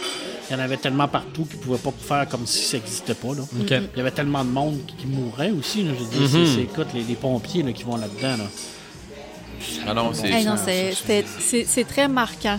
Ouais. C'est Ouais. des images extrêmement, extrêmement marquantes. Puis je pense qu'on avait besoin de les voir pour comprendre comment ça s'était passé. Puis comprendre aussi que ça peut se reproduire encore aujourd'hui. On parle, oui, le nucléaire a des bénéfices, ça apporte des, des- des bons trucs, notamment en sciences, en médecine. Mm-hmm. en- mais la centrale nucléaire et la bombe nucléaire, c'est vraiment les deux grosses menaces qu'on a ça. par rapport à ça. Puis si on pense que c'était en 86, si on pense qu'aujourd'hui, euh, 35 ans plus tard, ça se reproduira pas parce qu'on a appris de nos erreurs, Mm. je suis désolée, mais le- le- le- l'erreur est humaine, puis ça fait partie de notre nature d'être négligent, puis de, de, de, de- ça. Oui. de pas euh, tant et aussi longtemps que c'est des humains qui vont être à la tête de des machines comme ça, ça va être un Mm-hmm. C'est danger. vrai. Surtout vrai. que c'est euh, des humains qui n'ont pas vraiment à cœur la- l'humanité. Je veux dire, Non, pour en eux autres, c'était ouais, la- Mm-hmm. c'était le programme. Il fallait que ça soit parfait. Il fallait que ça soit la fier- fierté des, des, des. Encore là, on dit, c'était en 86, c'était euh, en, en Union soviétique. Euh, ici, au Québec, de nos jours, ça se produirait pas. Je m'excuse, mais on a eu Mégantic a 5 ans. là. C'est la même chose. C'est, c'est, Ah oui, euh, dans, dans le, le documentaire, justement, les Hardings, là, je sais pas le documentaire, mais la pièce de théâtre qui a été euh, enregistrée, captée, euh, il y avait la théorie du, euh, des tranches de fromage suisse. Puis vous irez écouter ça, là, cette pièce de théâtre-là. C'est disponible, je pense, sur Télé-Québec.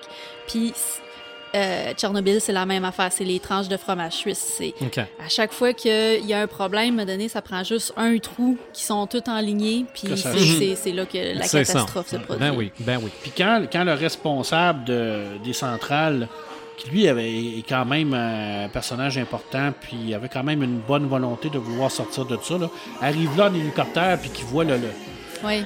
le bouchon, là, là, il y a le ministre à côté de lui qui dit Mais mon Dieu, qu'est-ce qui se passe, puis tout ça, puis il faut pas aller là, je dis, on va mourir, puis Ouais, il, ouais. il répond, il le regarde, puis il répond, puis il dit Ben t'es t'es déjà mort.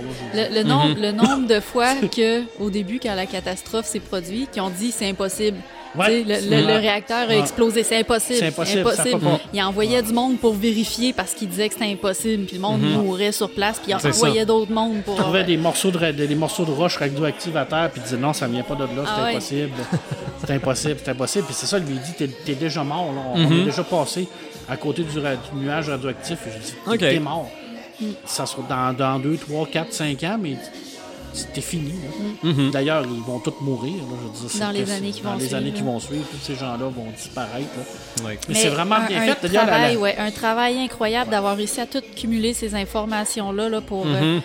puis d'ailleurs, il y a, il y a une scientifique, là, euh, euh, la, la femme, là, Oui, oui, oui. elle, elle représente en fait un groupe de scientifiques qui travaillaient là-dessus à cette époque-là. Là. Ils ont, au lieu de mettre tout ce groupe de scientifiques-là puis faire plein de personnages avec ça, ils l'ont, ils l'ont représenté juste en un personnage. Puis, euh, puis c'est, c'est- c'est un travail incroyable là, de- Ouais. d'avoir Puis, été euh, dans un pays qui cache toute l'information de même. tu Joël a dit que euh, ça, ça va se reproduire. Ben, on est en. C'est tu as dit qu'il est sorti en 2019, je crois. Oui. Ben, la Russie qui n'existe plus, ben, que l'URSS l'URSS. qui n'existe pas, qui, qui est la Russie, a dit on ne reconnaît pas cette série-là comme étant véridique, on ne Ah veut oui, rien savoir de ça. On va c'est faire notre c'est sûr. propre série pour vous montrer les vrais, la vraie histoire. Ah, Fait Ok. qu'ils n'ont rien appris depuis ce temps-là. Non, c'est ça. Je dire, oublie ça, là. C'est clair que ça va se reproduire un jour si on met ça dans les mains de ces gens-là, là. OK. C'est sûr, pour eux autres, il n'y a rien de ça qui est véridique. C'est tout romancé, puis euh, vous avez poussé le ben, c'est ben trop loin, puis c'était pas si pire que ça. C'est hallucinant, là. Dans le un petit peu moins sérieux, OK, je vais vous parler du poisson à trois yeux. Ah oui. Hein? Pas le choix ben ben parce que la centrale nucléaire dans Les Simpsons est un personnage en soi. Bon, il y a, il y a probablement pas trop de problèmes à part le poisson à trois yeux. Ou à Ben, part c'est- Homer lui-même, Ouais, des fois, Mais Homer, oui, qui a est fait une, quelques catastrophes euh, est une euh, bombe nucléaire sans le vouloir. Mais il l'a sauvé, il l'a sauvé une fois, avec Imini Magimon, là. OK. Il a pesé sur le mot, là. Mais dans Les Simpsons, oui, il y a, il y a le, la centrale nucléaire qui est un personnage, mais il y a aussi, pour Bart Simpson, le fameux personnage de bande dessinée Ouais. qui est Radioactive Man. OK? Radioactive Man, euh, c'était. Bon, il y a un épisode où Bart achète le numéro 1 avec, euh, avec son ami, avec Milaus. Et je pense que c'est dans cet épisode-là qu'on connaît l'homme, le, le, le, le, gars des, ba- les- le gars des bandes dessinées. Ah, peut-être. Je pense que c'est Ah dans ouais. ça qu'on instaure le magasin de comics, puis le gars des bandes dessinées qui, à toutes les fois qu'on dit quelque chose, lui, il rajoute des détails. là. Oui, mais là, là, ouais, mais... Hein?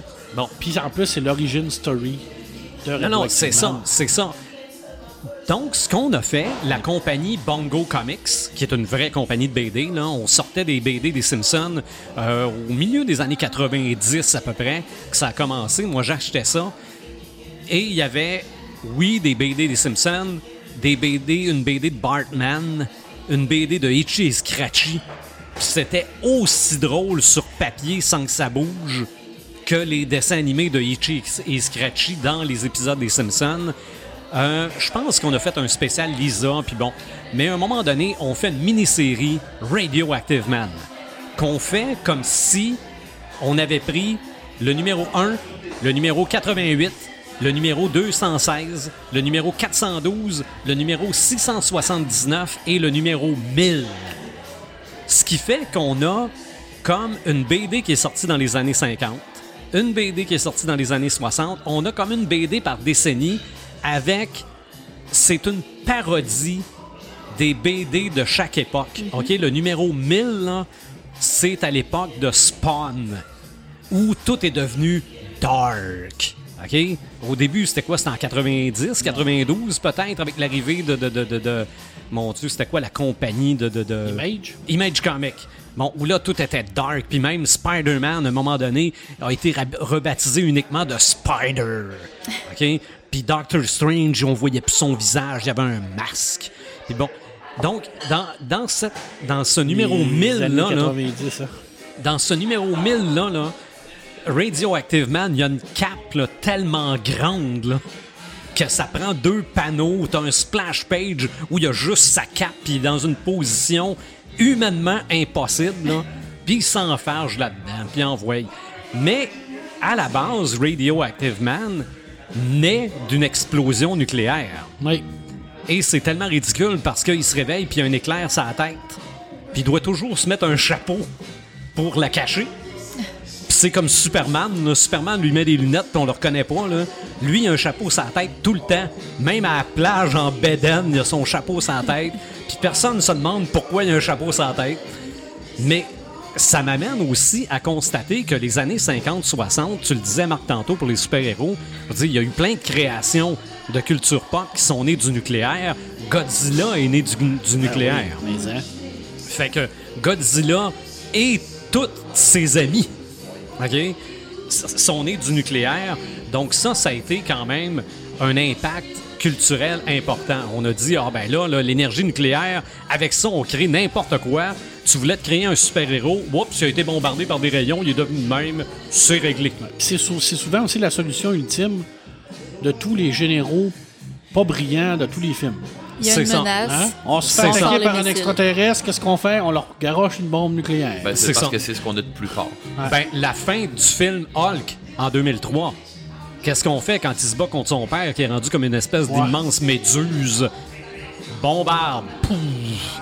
Puis on a droit à notre champignon nucléaire encore une fois.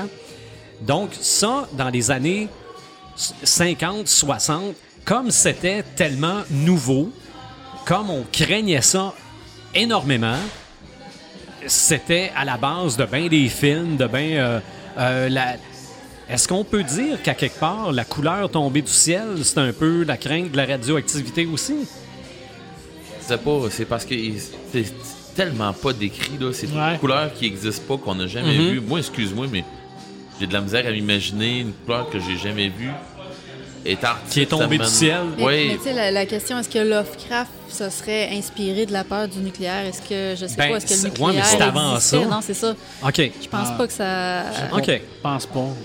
En 1983, il y a un téléfilm qui a eu l'effet d'une bombe à la télé parce que ça parlait du nucléaire. Le film s'appelle Le jour d'après.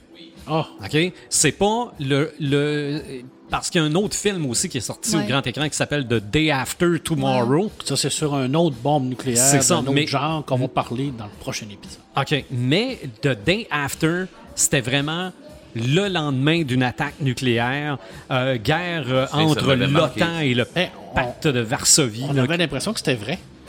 Tu sais, on avait l'impression ça. que c'était comme un genre de documentaire. Ça avait créé une, une micro-panique euh, dans, dans, Non, non, dans non, la ça- société euh, quand ça avait sorti. Ah, Il y a sur Internet, parce que je voulais savoir qu'est-ce que c'était, il y a via YouTube des extraits de bulletins de nouvelles du temps Ouais, qui parle- là, on se calme les nerfs, là, c'est C'est pas ça. vrai. puis- Ouais, mais que, que ça avait eu énormément d'impact euh, du côté de, de, de, de- de la population là, de voir ça. Parce que, bon, on est en 83. Bon, on n'a pas 56 chaînes télé. Là. On a trois passes en anglais puis deux passes en français. Là. Fait que si t'écoutais en anglais, t'avais une chance sur trois de tomber sur ce film-là. On s'entend-tu que la culture? Ben, c'était différent. Fait que là, tu regardais ça, puis c'était impressionnant. C'était vraiment impressionnant. Puis de se Ouais, poser moi, la je- question. Je me souviens des masques, hein, il y avait des genres de masques verts, là. C'était Ah, c'était intense, là. Non, non, c'est- c'était C'est pratiquement de l'horreur. Absolument, absolument. Série que je connaissais pas, mais qui a pas duré longtemps, ça s'appelle Jericho. Oui, moi, Jericho, j'ai tout suite. OK. C'est- euh, les BD aussi. Ah, il y avait des BD de ça? Ouais. Les OK. Théodore, je savais pas ça. OK. Donc ça, ça se passe Et dans... la série est décevant parce qu'il a planté. Ben, Ben, c'est ça. Ben, moi, ce que j'ai lu, retiré après la première saison, mais un paquet de fans se sont objectés puis ont dit c'est bon, on va le ramener pour une autre saison, mais Ouais. ça- Ouais, c'est ça. Ça a bêché. C'est Ça ça. se passait dans une ville du Kansas après l'attaque nucléaire de 23 villes américaines. Fait que ça aussi, ça fait peur au monde qu'à quelque part, il y a quelqu'un qui nous a sur le radar puis qui attend juste de peser sur le gros bouton Le rouge. gros bouton rouge. hein. C'est ça. Et je terminerai par quelque chose de complètement débile qui s'appelle Class of Nukem High.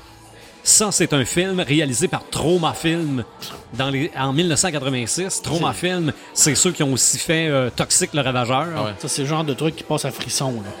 Probablement. Probablement. Le truc fait pour le moins cher possible puis le, moins, puis le plus vite possible. OK? Il y avait Trauma Film puis il y avait Roger Corman qui faisait ça comme ça. Donc, euh, Class of Nukem High, c'est qu'il y a des déchets toxiques non loin d'une école secondaire qui se retrouvent dans l'eau des toilettes puis qui créent des monstres. OK? Voilà, mais ça reste quand même, à quelque part, la peur du nucléaire qui fait que, oups, J'ai tellement. Maintenant. ben, moi, je pense que si tu as des problèmes dans ta journée, tu regardes ça et tu les oublies complètement. Ah. Ça te met le cerveau à off et peut-être que ton cerveau ne s'en remettra jamais. Peut-être Ça, qu'il va c'est- rester à C'est ça, c'est ça. Euh, bon, le film Armageddon, c'est un missile nucléaire, je pense qu'on a à les lancer. ogives qui, les ogives qui décident d'aller l'intérieur, planter. C'est ça. Euh, Wargame, jeu de guerre. Oui. Oui, ça, oui, c'était intense. Lui, il sait pas qu'il est en train de contrôler des missiles nucléaires là, avec son jeu vidéo. Et je terminerai par Mr. Fusion. Vous rappelez-vous ce qu'est Mr. Fusion? Mr. Fusion est le réacteur nucléaire de la DeLorean à la fin de Oui, Retour c'est vers le écrit. futur. Ben oui, Ah, c'est écrit en plus. C'est écrit Mr. Ouais. Fusion, c'est que lui, avec les déchets Ouais. compostables ou peu importe les déchets, met ça là-dedans, ça fait de la fusion nucléaire et ça Ouais. donne de l'énergie à la DeLorean. qui ouvre le cab Eh ben. en arrière. C'est ça. Puis qu'il fouille dans les poubelles, puis se trouve deux, trois affaires, puis Plus de bananes, euh, une Ah ouais. pomme. C'est ça. C'est ça. Ça, ça restait. Mais si c'était comme ça, l'énergie nucléaire, Ben, ça, la- c'est pas épeurant, là, une tu dis. ouais. La fameuse fusion à froid qu'on rêve tant depuis des années et des Mhm. C'est années. ça. Donc, il y avait, il y avait même de l'énergie nucléaire dans euh, Ouais, Retour vers le futur. Ça prenait des, des- il avait volé du plutonium à des, euh, des C'est ça, terroristes aussi, aussi. aussi. C'est ça qu'il meurt au début du film. C'est ça. Et la bonne nouvelle, c'est qu'à la fin de Retour vers le futur 3, quand la DeLorean se fait ramasser par un train, elle n'explose pas. Ça aurait pu. Ça, on y avait peut-être pas pensé, malgré que ça aurait donné un film particulièrement dramatique. Ouais. Mais bon. Voilà. Moi, je Donc, suis pas spécialiste du nucléaire, je Mais sais la pas qu'est-ce DeLorean, que ça euh, prend pour la faire DeLorean a plus d'énergie dans le 3 à la fin quand elle se fait botter par le train. Ouais, parce que- euh, ouais, là, c'est, là, vrai, rien. c'est vrai que Mr. Fusion ne devait plus marcher dans, Non, non, non. dans, le, dans le 3. Ça, euh. Je sais pas qu'est-ce que ça prend pour déclencher une explosion nucléaire aussi. C'est, c'est- Mettons que je, moi, c'est une bombe nucléaire que je tape avec un marteau. Pas persuadé que ça va me. Je sais pas. OK. Pas Faudrait, que, spécialisé faudrait que tu laissais. Non. Déjà, t'y rendre? ouais, commence par en trouver Moi- une. Moi, je suis capable ça. de vivre avec Quand- cette pensée- cette pensée-là que je ne saurais jamais. Ouais, c'est ça. Commence par te rendre proche d'une bombe nucléaire avec, avec ton marteau. Je pense que je vais t'arrêter avant. il, y a, il y a des chances. Euh, dans le monde du euh, jeu vidéo, on parle de nucléaire un peu. Ben, je vais te faire un parallèle entre le grand écran et les jeux vidéo. OK. Euh, Il y a une affaire que tu n'as pas parlé euh, qui a rapport avec le nucléaire puis qu'on oublie régulièrement. Tu parlais tantôt de la Batmobile, mais moi, je vais vous parler de Jaeger. Ah oui. OK. Des Jaeger qui sont des, euh, des gros robots euh, du style euh, Goldorak, tout ça, mais qui sont alimentés par un noyau, par un, un réacteur nucléaire. OK. Euh, dans le fond, dans le film Pacific Rim. Je vais faire un parallèle avec toi. Et je vais faire ce parallèle-là avec Oui. Toute, le- toute la, la saga Mech Warriors, où, euh, comme euh, il a été euh, pas refait, mais qui a été relancé avec une licence qui est Titanfall. Un peu le même principe dans le fond, on se bat dans des, dans des gros mechas. Et ces mechas-là, ben, la majorité sont alimentés euh, nucléaire. Puis l'arme ultime, quand ton robot il est pour, pour lâcher, ben l'arme ultime, ben souvent, c'est d'enclencher le réacteur puis de laisser chauffer. Euh, mais c'est ça. Dans le fond, comme je disais, avec le, le- le- ces films-là, ils ont été, euh, ils ont été inspirés euh, de McWarriors. Selon moi, j'attends, je, je sais pas qu'est-ce qu'on attend pour faire un film de McWarriors, qui c'est tellement riche l'univers de ça. Comme Warhammer. C'est le même genre d'univers Oui. que Warhammer qui Exact. sont riches, mais qu'on voit pas nulle part. Ça, Je com- on comprend pas pourquoi. parlant de Warhammer, euh, dans Warhammer, on parle de, réacti- de, de radioactivité. On parle pas de radioactivité euh, venant de plutonium, uranium, mais on parle de, de Warpstone, euh, qui est un, un élément qui va créer des mutations, créer un peu le même principe euh, que, que la, réacti- la- la- la radioactivité euh, des qu'on connaît.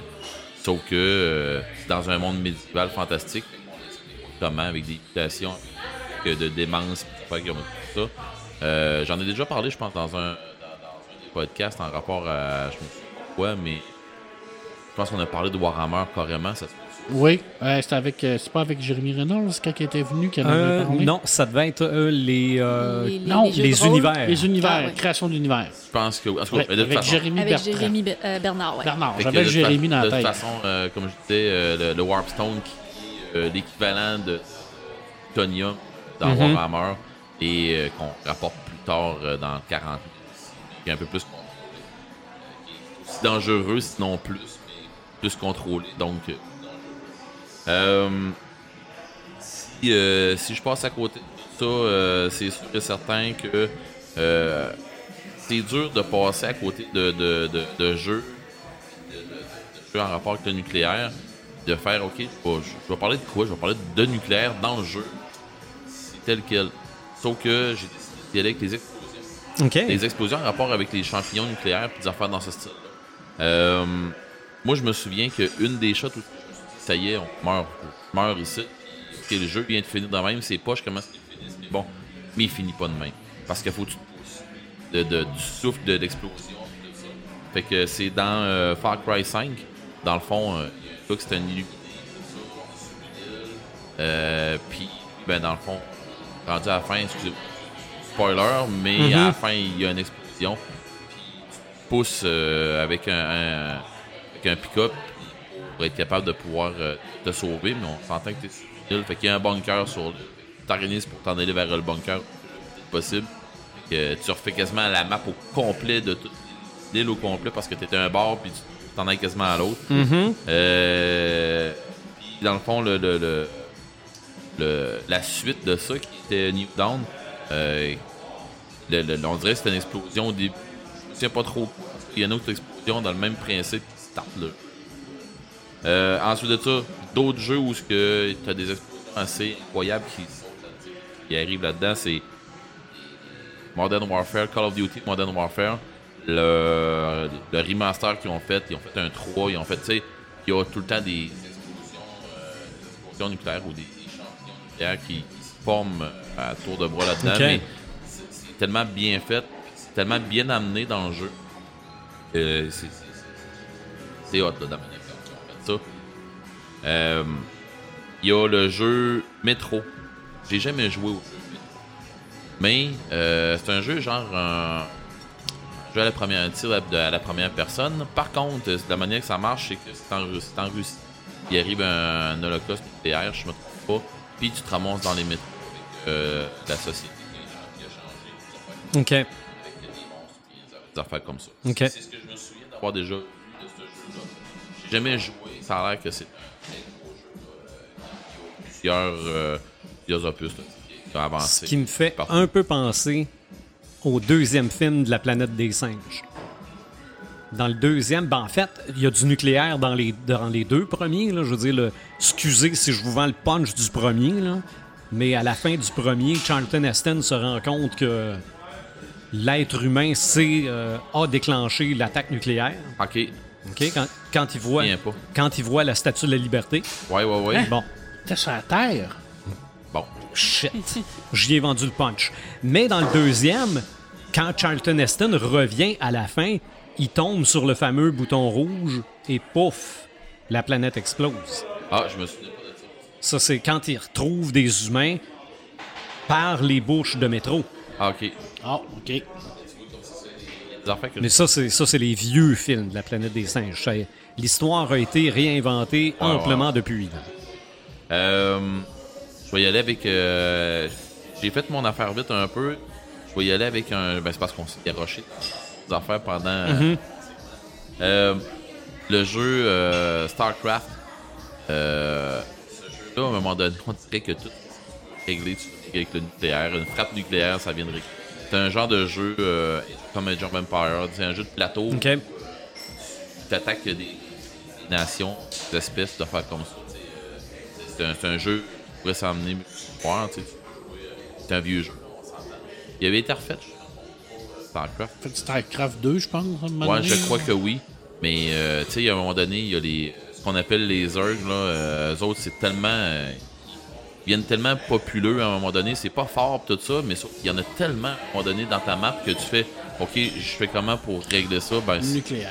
frappe nucléaire. C'est ça. Finalement, le nucléaire, c'est le pouvoir cosmique. Oui, mais non. T'as un problème, pouf. Parce Ouais. que dans ces jeux-là, on a toujours la solution, mais on voit pas la répercussion après. Ouais, Ouais, c'est vrai. C'est vrai. Exactement ça. Euh, sinon, euh, le jeu, selon moi, c'est euh, sol en rapport avec le nucléaire, c'est la saga Fallout. Ouais, ça. Oui. Tu sais, je veux dire, euh, on part du nucléaire et, euh, dans le fond, après, euh, on, est, on caché dans une, ce qu'on appelle la Vault. Et, on a vécu pendant X années, selon le jeu. Ben, euh, on ramasse là-dedans. Les vieux, les, les vieux Fallout, c'était ça. On partait de, de- de la Vault, puis on décidait, OK, on sort.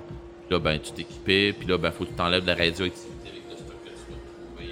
euh, tu sais, euh, le, le, le, le Coca-Cola qui s'appelle du New Cola, euh, des affaires comme ça, tu sais, comme ça, la, la monnaie qui a changé, euh, c'était des, des, des capes de, de- de- des capes de, de jaune justement de New Cola, des affaires comme ça. Fait que, tu sais, ils ont vraiment, euh, dans la série Fallout, ils ont vraiment poussé le post-apocalyptique, le post-nucléaire, on va- je pense que c'est Ouais. Ben, le oui, post-nucléaire. mais c'est vers. C'était la question que je venais d'avoir dans la tête. Là.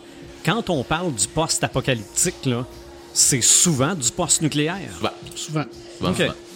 Souvent. Mais écoute, euh, comme je parlais tantôt du, euh, du roman de Maxime Chatham, L'autre monde, c'est pas un post-nucléaire. C'est Ouais, un, c'est ça. c'est un post-apocalyptique. Apocalypse. Dans, le fond, le post-nucléaire est un, post un genre de post-apocalypse, on peut dire. D'ailleurs, euh, d'ailleurs, je vais en parler dans notre prochain podcast de Oui, oui, oui.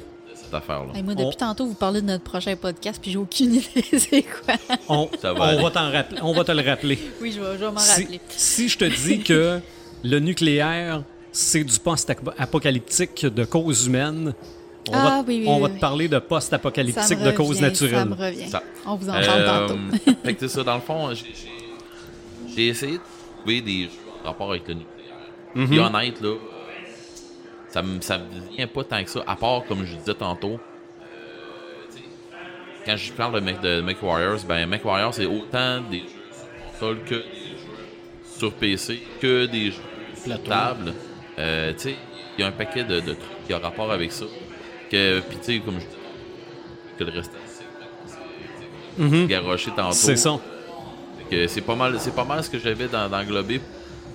Le nucléaire dans les jeux, ça, ça rapporte régulièrement au bon. Mhm. Tu sais, euh, on fera pas un jeu en rapport avec une station, station de, nucléaire. C'est ça, central. Ouais, c'est ça, centrale nucléaire. la Ça- gestion d'une station nucléaire. Oh, Ben, la peut-être que dans les. Sims, peut-être que dans C'est ça, Civilization c'est- ou des Sim affaires comme Central. ça. Ouais, c'est ça. Non, mais peut-être qu'il y a une affaire dans ce style. euh, Des affaires comme ça. Ah, il doit avoir un simulateur, une application simulateur sur l'Android qui gère une centrale. là. Il doit y avoir Il y a plein tout. de trucs dans ce style-là, mais moi, je me suis pas garoché. T'as Mhm. t'as peut-être bien fait aussi. Ouais, c'est ça. mais c'est pas mal ça. OK. Mais on s'entend que le nucléaire, il y en a pas mal dans le monde de la culture populaire. Ben oui. Que ça, que ça a créé des BD, que ça a créé des personnages, ça a créé des films, ça, ça a été des, euh, des ground zero pour bien du monde aussi. Ben, ça, c'est comme je disais tantôt, ça comptait aussi dans les jeux de, de rôle. Tout, Mhm. On en parlait tantôt, tous les, les super-héros qui ont été créés à partir airs, ça. à, à- à partir des, des, de la radioactivité. Mhm. Ça fait comme ça. Ah.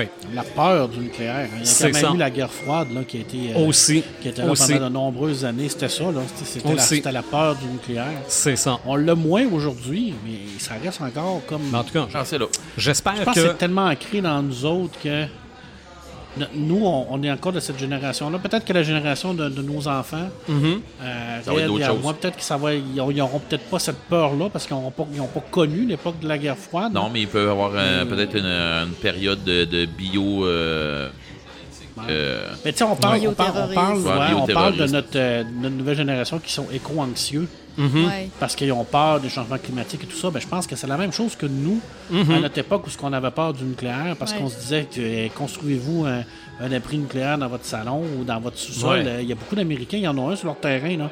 Hey, Ben, tu- c'était ça, là. Tu C'était la parles de guerre froide puis de, de, de- d'abris souterrains, là. Vous souvenez-vous du film euh, L'intraterrestre? Oui. Oui. Avec Ouais, ouais. Brendan Fraser. Oui. Hey, je- hi, non, je- moi, je, je suis Ah, pas sûr je que m'en j'ai vu. souviens. ouais. Ouais, il Que s'était enfermé parce qu'il avait peur, puis il sort de là, je pense, après 20 ans. Ouais, c'est, c'est, Oui, il oui, s'était oui, enfermé ok. avec ses parents Oui. dans un bunker parce qu'ils pensaient que la, la bombe nucléaire s'en venait sur eux autres. Puis ils sont sortis comme des décennies plus tard parce qu'il fallait qu'il fallait qu'il se trouve une femme, fallait qu'il. Mhm. Puis lui, il sortait de là, là il pensait là, que c'était la, la- le poste nucléaire C'est justement. ça. là. Il sort de là avec que- un habit. euh, de cosmonaute. Avec son- sa collection de cartes de baseball des années 20. Eh là, quelque oui. chose, c'est qu'il sort de là puis il paye, il paye tout avec ça. C'est ça, il pensait qu'il se retrouverait dans Mad Max. Ouais, c'est ça. Mad. Max, Mad Max aussi, c'est un univers C'est vrai. post-apocalyptique. C'est vrai. On imagine qu'il y a eu une explosion nucléaire. C'est Mhm. pas, pas prédéfini, mais. Je veux dire, on est à Jérémia, la série euh, de BD aussi. On le sait parce qu'on le voit, puis après ça, ben, on, on vit à l'intérieur de ce monde-là. C'est ça. On a donc peur. gratté le sommet d'un iceberg. Ouais. C'est ça qu'on a fait. Ben, on va penser au Samalume, Paperman. Alors, tu commences par moi. Ben oui. J'ai- J'ai j'ai pas de samalume. J'ai un samétain. Bon. Ça me fait peur. OK, ça, ça, ça veut dire que les samatins, sa- samétins, ils reviennent à partir du moment où on retourne notre On studio. Ben, ça, ça m'éteint pas, mais ça me fait peur. OK, Je pense que je, vais- je vais nommer ça un nouveau segment, ça me fait peur. Parce que je sais que les gens vont Je vouloir crains. qu'ils m'auraient reproché de ne pas en avoir parlé, hein, Mm-hmm. de la fameuse photo qui est sortie de la nouvelle série de Lord of the Ring. Alors, ils nous ont gratifié d'une date de sortie, mois de septembre 2022. Mm-hmm. Alors, je pense que c'est deux ou trois T'en septembre. as encore pour un an à t'inquiéter. Ouais, alors, et euh, à l'origine, la série devait se passer dans le deuxième âge.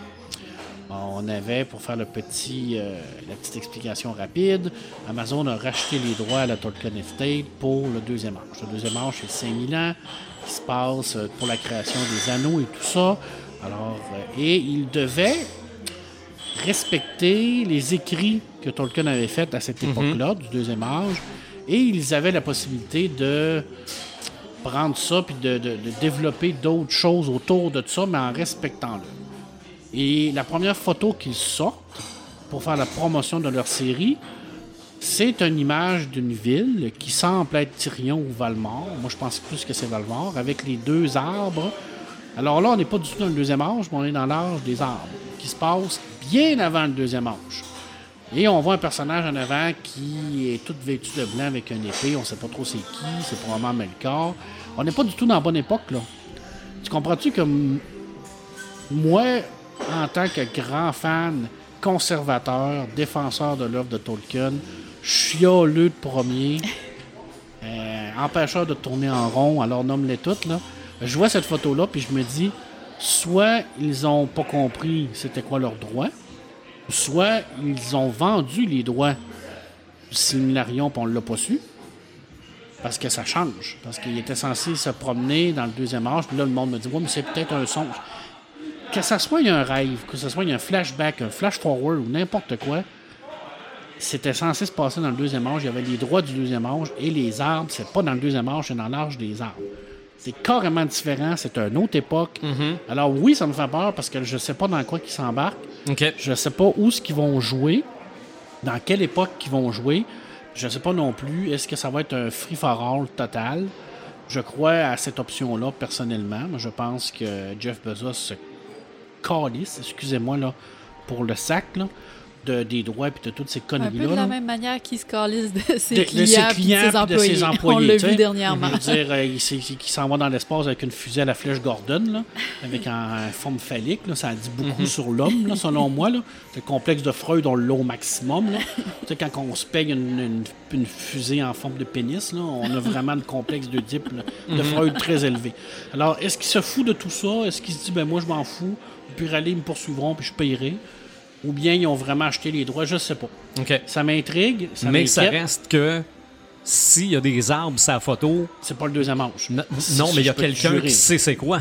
En tout cas, moi, je le sais, c'est quoi. Oui, mais je J'espère dire, que les scénaristes le savent. Moi, je, moi, je pourrais pas avoir mis des arbres sur une photo sans savoir, Ben leur- ben non, sans connaître tu leur peux- signification. Tu peux pas là. mettre les deux arbres de la création à cette époque-là avec une ville en Sur- avant surtout qui C'est ça, surtout de la façon qu'ils sont Ben, représentés. c'est ça, là, je veux dire, c'est Fait- exactement fait ça. qu'on a au moins affaire à du monde qui connaissent Tolkien. Oui, mais qui sont pas dans la bonne époque. Ouais. Mais peut-être qu'on va avoir la surprise l'année prochaine que la série va s'appeler le Silmarillion. J- J'espère que non. Peut-être que oui. J'espère qu'on va peut-être avoir la série aussi qui va être cancellée. Ça réglerait bien des problèmes. On l'a fait avec le live action d'Akira. Peut-être. En tout cas, bref, je sais pas. Honnêtement, ça m'in- ça m'intrigue, puis ça m'in- ça m'inquiète en même temps. Puis je peux le dire que c'est un. Il y avait une, une chasse gardée autour de ça, oui, c'est vrai. Que Christopher Tolkien avait la main mise sur les droits de, de- de son œuvre de son père parce qu'il y croyait, parce qu'il l'aimait profondément, ce œuvre-là. Euh, et malheureusement, les droits de- de- du Seigneur des Anneaux puis Bilbon avaient été vendus dans les années euh, 60 par son père. Euh, ce, qui a, ce qui a abouti au film de Peter Jackson. Mais euh, en même temps, je l'ai dit, quand il va mourir, quand il est décédé, que ça allait virer un cirque, je pense qu'on est dans le cirque présentement. Puis quand ça va tomber dans le libre de droit dans les années, euh, je sais plus, dans quelques années, peut-être une dizaine d'années, là, ça va être encore pas pire que ça. Là, on va vraiment avoir n'importe Il quoi. va là, falloir que va- tu te prépares mentalement. ah oui, mentalement, là, moi, je vais m'avoir de la misère parce que là, tout le monde va pouvoir écrire sur Tolkien. Il va faire ce qu'il veut avec le Seigneur des Anneaux. Ça va être une. Mais ça a donné quand même pas dure. si pire pour ce qui est de l'univers de Lovecraft. C'est pas la même chose. Non? C'est pas la même chose. Ça n'a jamais été gardé par ça n'a un jamais fort été gardé. Ça a toujours ouais. été euh, laissé libre de droit. Ça a toujours été comme at large. On s'inspire de ça. C'est pas-. C'est comme si demain matin, là, déciderait de, de, de, de, de vendre les droits de Tintin, puis que là, tout à l'heure, on aurait des, des crossovers entre Tintin et les Avengers. Là. OK. On s'entend. pourrait être là, c'est- intéressant. oui. Moi, pour, pour, pour elle, ça pourrait être intéressant. pour moi, c'est une mini moi. crise de cœur. C'est ça, c'est ça. Devient collègue journaliste de On Peter dans, même, Parker. on sera dans Ah. la même chambre, je pense. Mais bon, moi, je suis un conservateur, je suis un vieux chialeux. euh, je suis pas. De- déjà que je déteste Amazon pour m'en mourir. Puis je l'ai dit et le- je le redis que Amazon a les droits de la série de Lord of the Ring. Tolkien, qui était un défenseur de la nature, Ouais, qui était ouais. quelqu'un qui détestait l'industrialisation, qui détestait tout ce qui était euh, capitaliste à ce point-là. Ça, je suis d'accord. Puis que c'est la tombe. pire compagnie au monde qui achète ces droits-là, déjà là, c'est une aberration, une Mhm. putain d'aberration. Puis que les gens voient pas ça, ça me fait chier Ouais, mais, royalement. mais au départ, c'est ceux qui lui, qui lui ont vendu Oui. les droits qui n'ont pas vu ça. Je sais, je sais. Mm.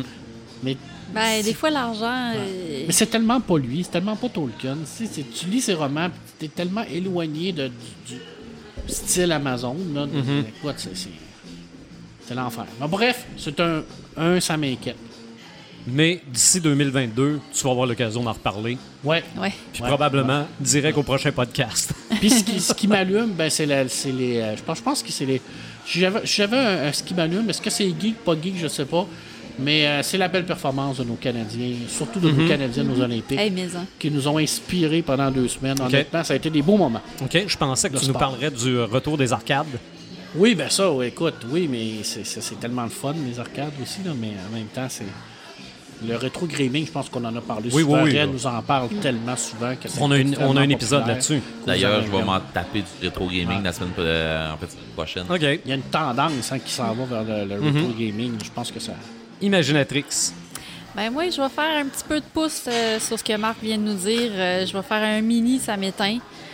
Parce que j'osais pas d'en parler, mais euh, il a abordé le sujet. Fait que je vais, je vais, Bon, c'est de sa faute. je vais élaborer un peu. Non, sincèrement, là, la, la- la mention de, de Jeff Bezos là, qui a remercié ses clients et ses employés d'y avoir payé un voyage dans l'espace. Moi, je me désabonne de Amazon. Pas, pas, pas désabonner, mais je ferme mon compte Amazon. Je, je ne. Tu sais, je, je vais être rendu comme Marc maintenant. Là.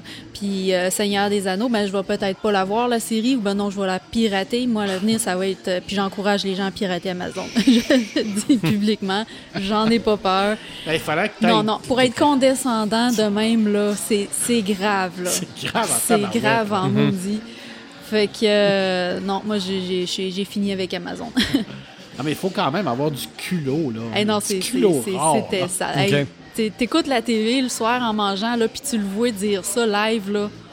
C'est Hey, comme. merci euh, les boys, là, vous autres qui travaillez, là, de crève-faim dans les Ouais, ouais, ouais. Vous m'avez payé un beau voyage dans l'espace. Merci. Continuez d'acheter sur Amazon. Je vais m'en payer un autre. C'est Il faut exactement vraiment ça. être condescendant. rare. Fait que, euh, bref, euh, c'était mon, mon samatin que je, mon samatin que je passe rapidement. Mon samalume, euh, en fait, c'est le festival Fantasia qui a lieu Commence. présentement, euh, dans- dans commencé le- depuis le 5 août jusqu'au 25 août. C'est le fun, ça dure quand même assez longtemps. Encore une formule hybride cette année, c'est vraiment génial. Fait qu'il y a des présentations euh, au cinéma impérial à Montréal, mais il y a aussi des présentations virtuelles.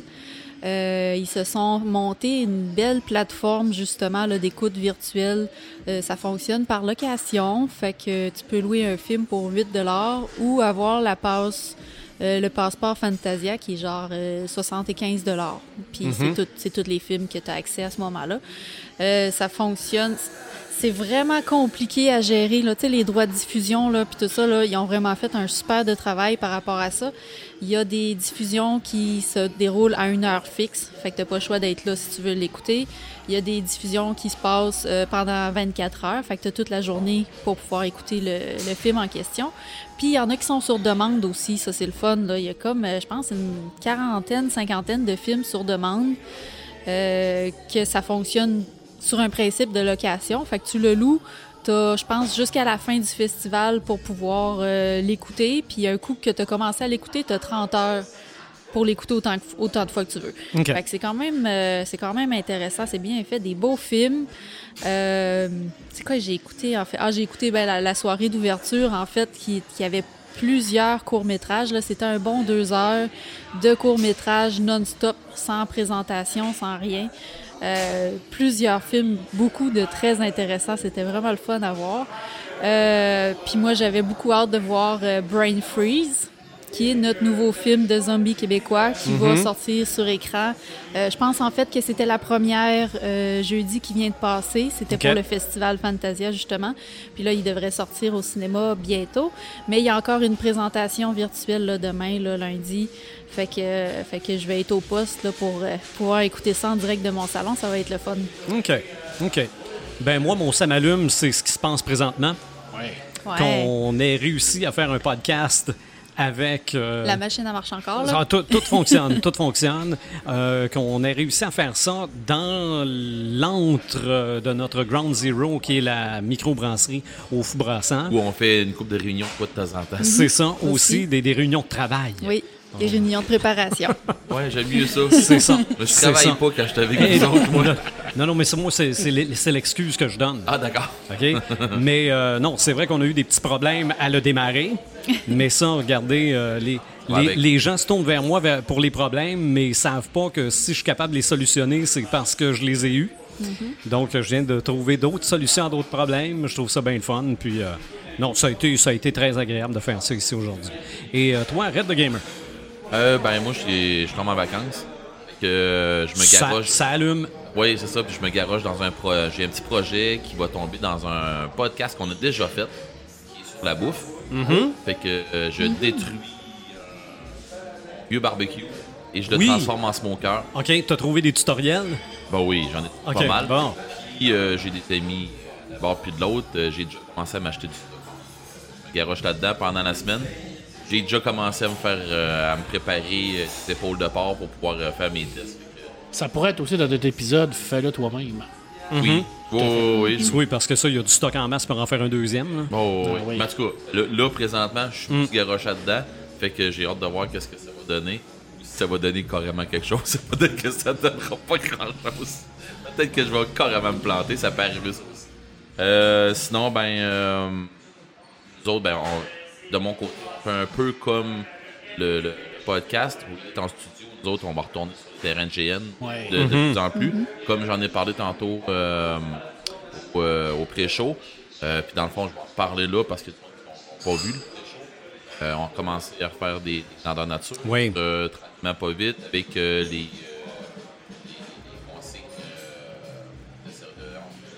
Sanitaire. sanitaires, c'est merci. Avec les consignes sanitaires qui s'imposent selon les, euh, les va, puis ainsi de suite. Euh, fait qu'on va, on va vivre avec, mais sauf que euh, l'engouement de ça n'a pas été perdu. Les gens se garochent encore là-dedans. Euh, Hier, j'ai encore travaillé sur une construction d'un des de- d'amis.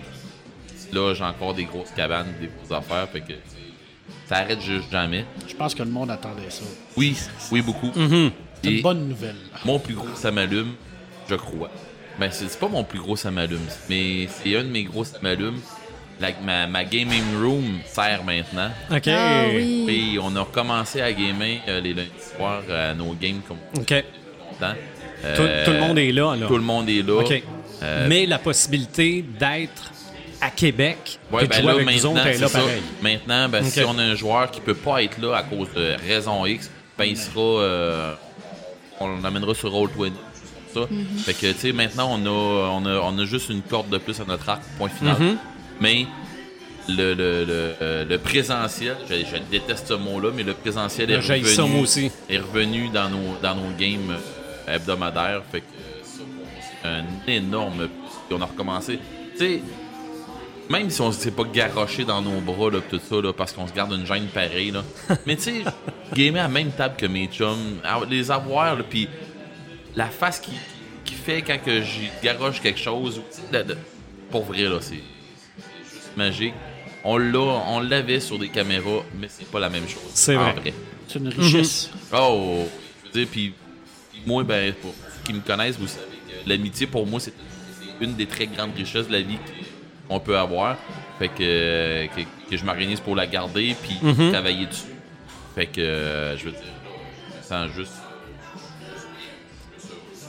L'amitié avec un bon petit breuvage, c'est bien le fun. Ah oui, encore plus. Ben, ben le fun. Ah ouais. Puis il y, a une- il y a une bouteille sur laquelle c'est marqué euh, podcast décrinqué, Oui, back le to sais, the oui. studio. Là. Dans deux sais, semaines. Dans deux semaines, Oui. on l'ouvre. Oui, oui, oui. Prochain épisode, prochain thème pour le Hey, bénéfice de Joël. Oui, on l'annonce à Joël tu en veux-tu, tu veux-tu que je te l'annonce? À ce temps que je m'en rappelle? Ben oui, Ah. annonce-le donc maintenant que tu t'en rappelles. C'est les catastrophes naturelles, n'est-ce pas? Exactement. Parce que ça aussi, il, euh, il y a bien de la culture pop autour de ça. C'est aussi, bon, lié à des craintes qu'on a euh, face à ce qui nous entoure, mais on va avoir l'occasion d'en parler au prochain podcast. Donc, continuez de nous suivre sur notre site Internet, sur notre page Facebook, sur les différentes plateformes de streaming et en studio pour l'épisode 126.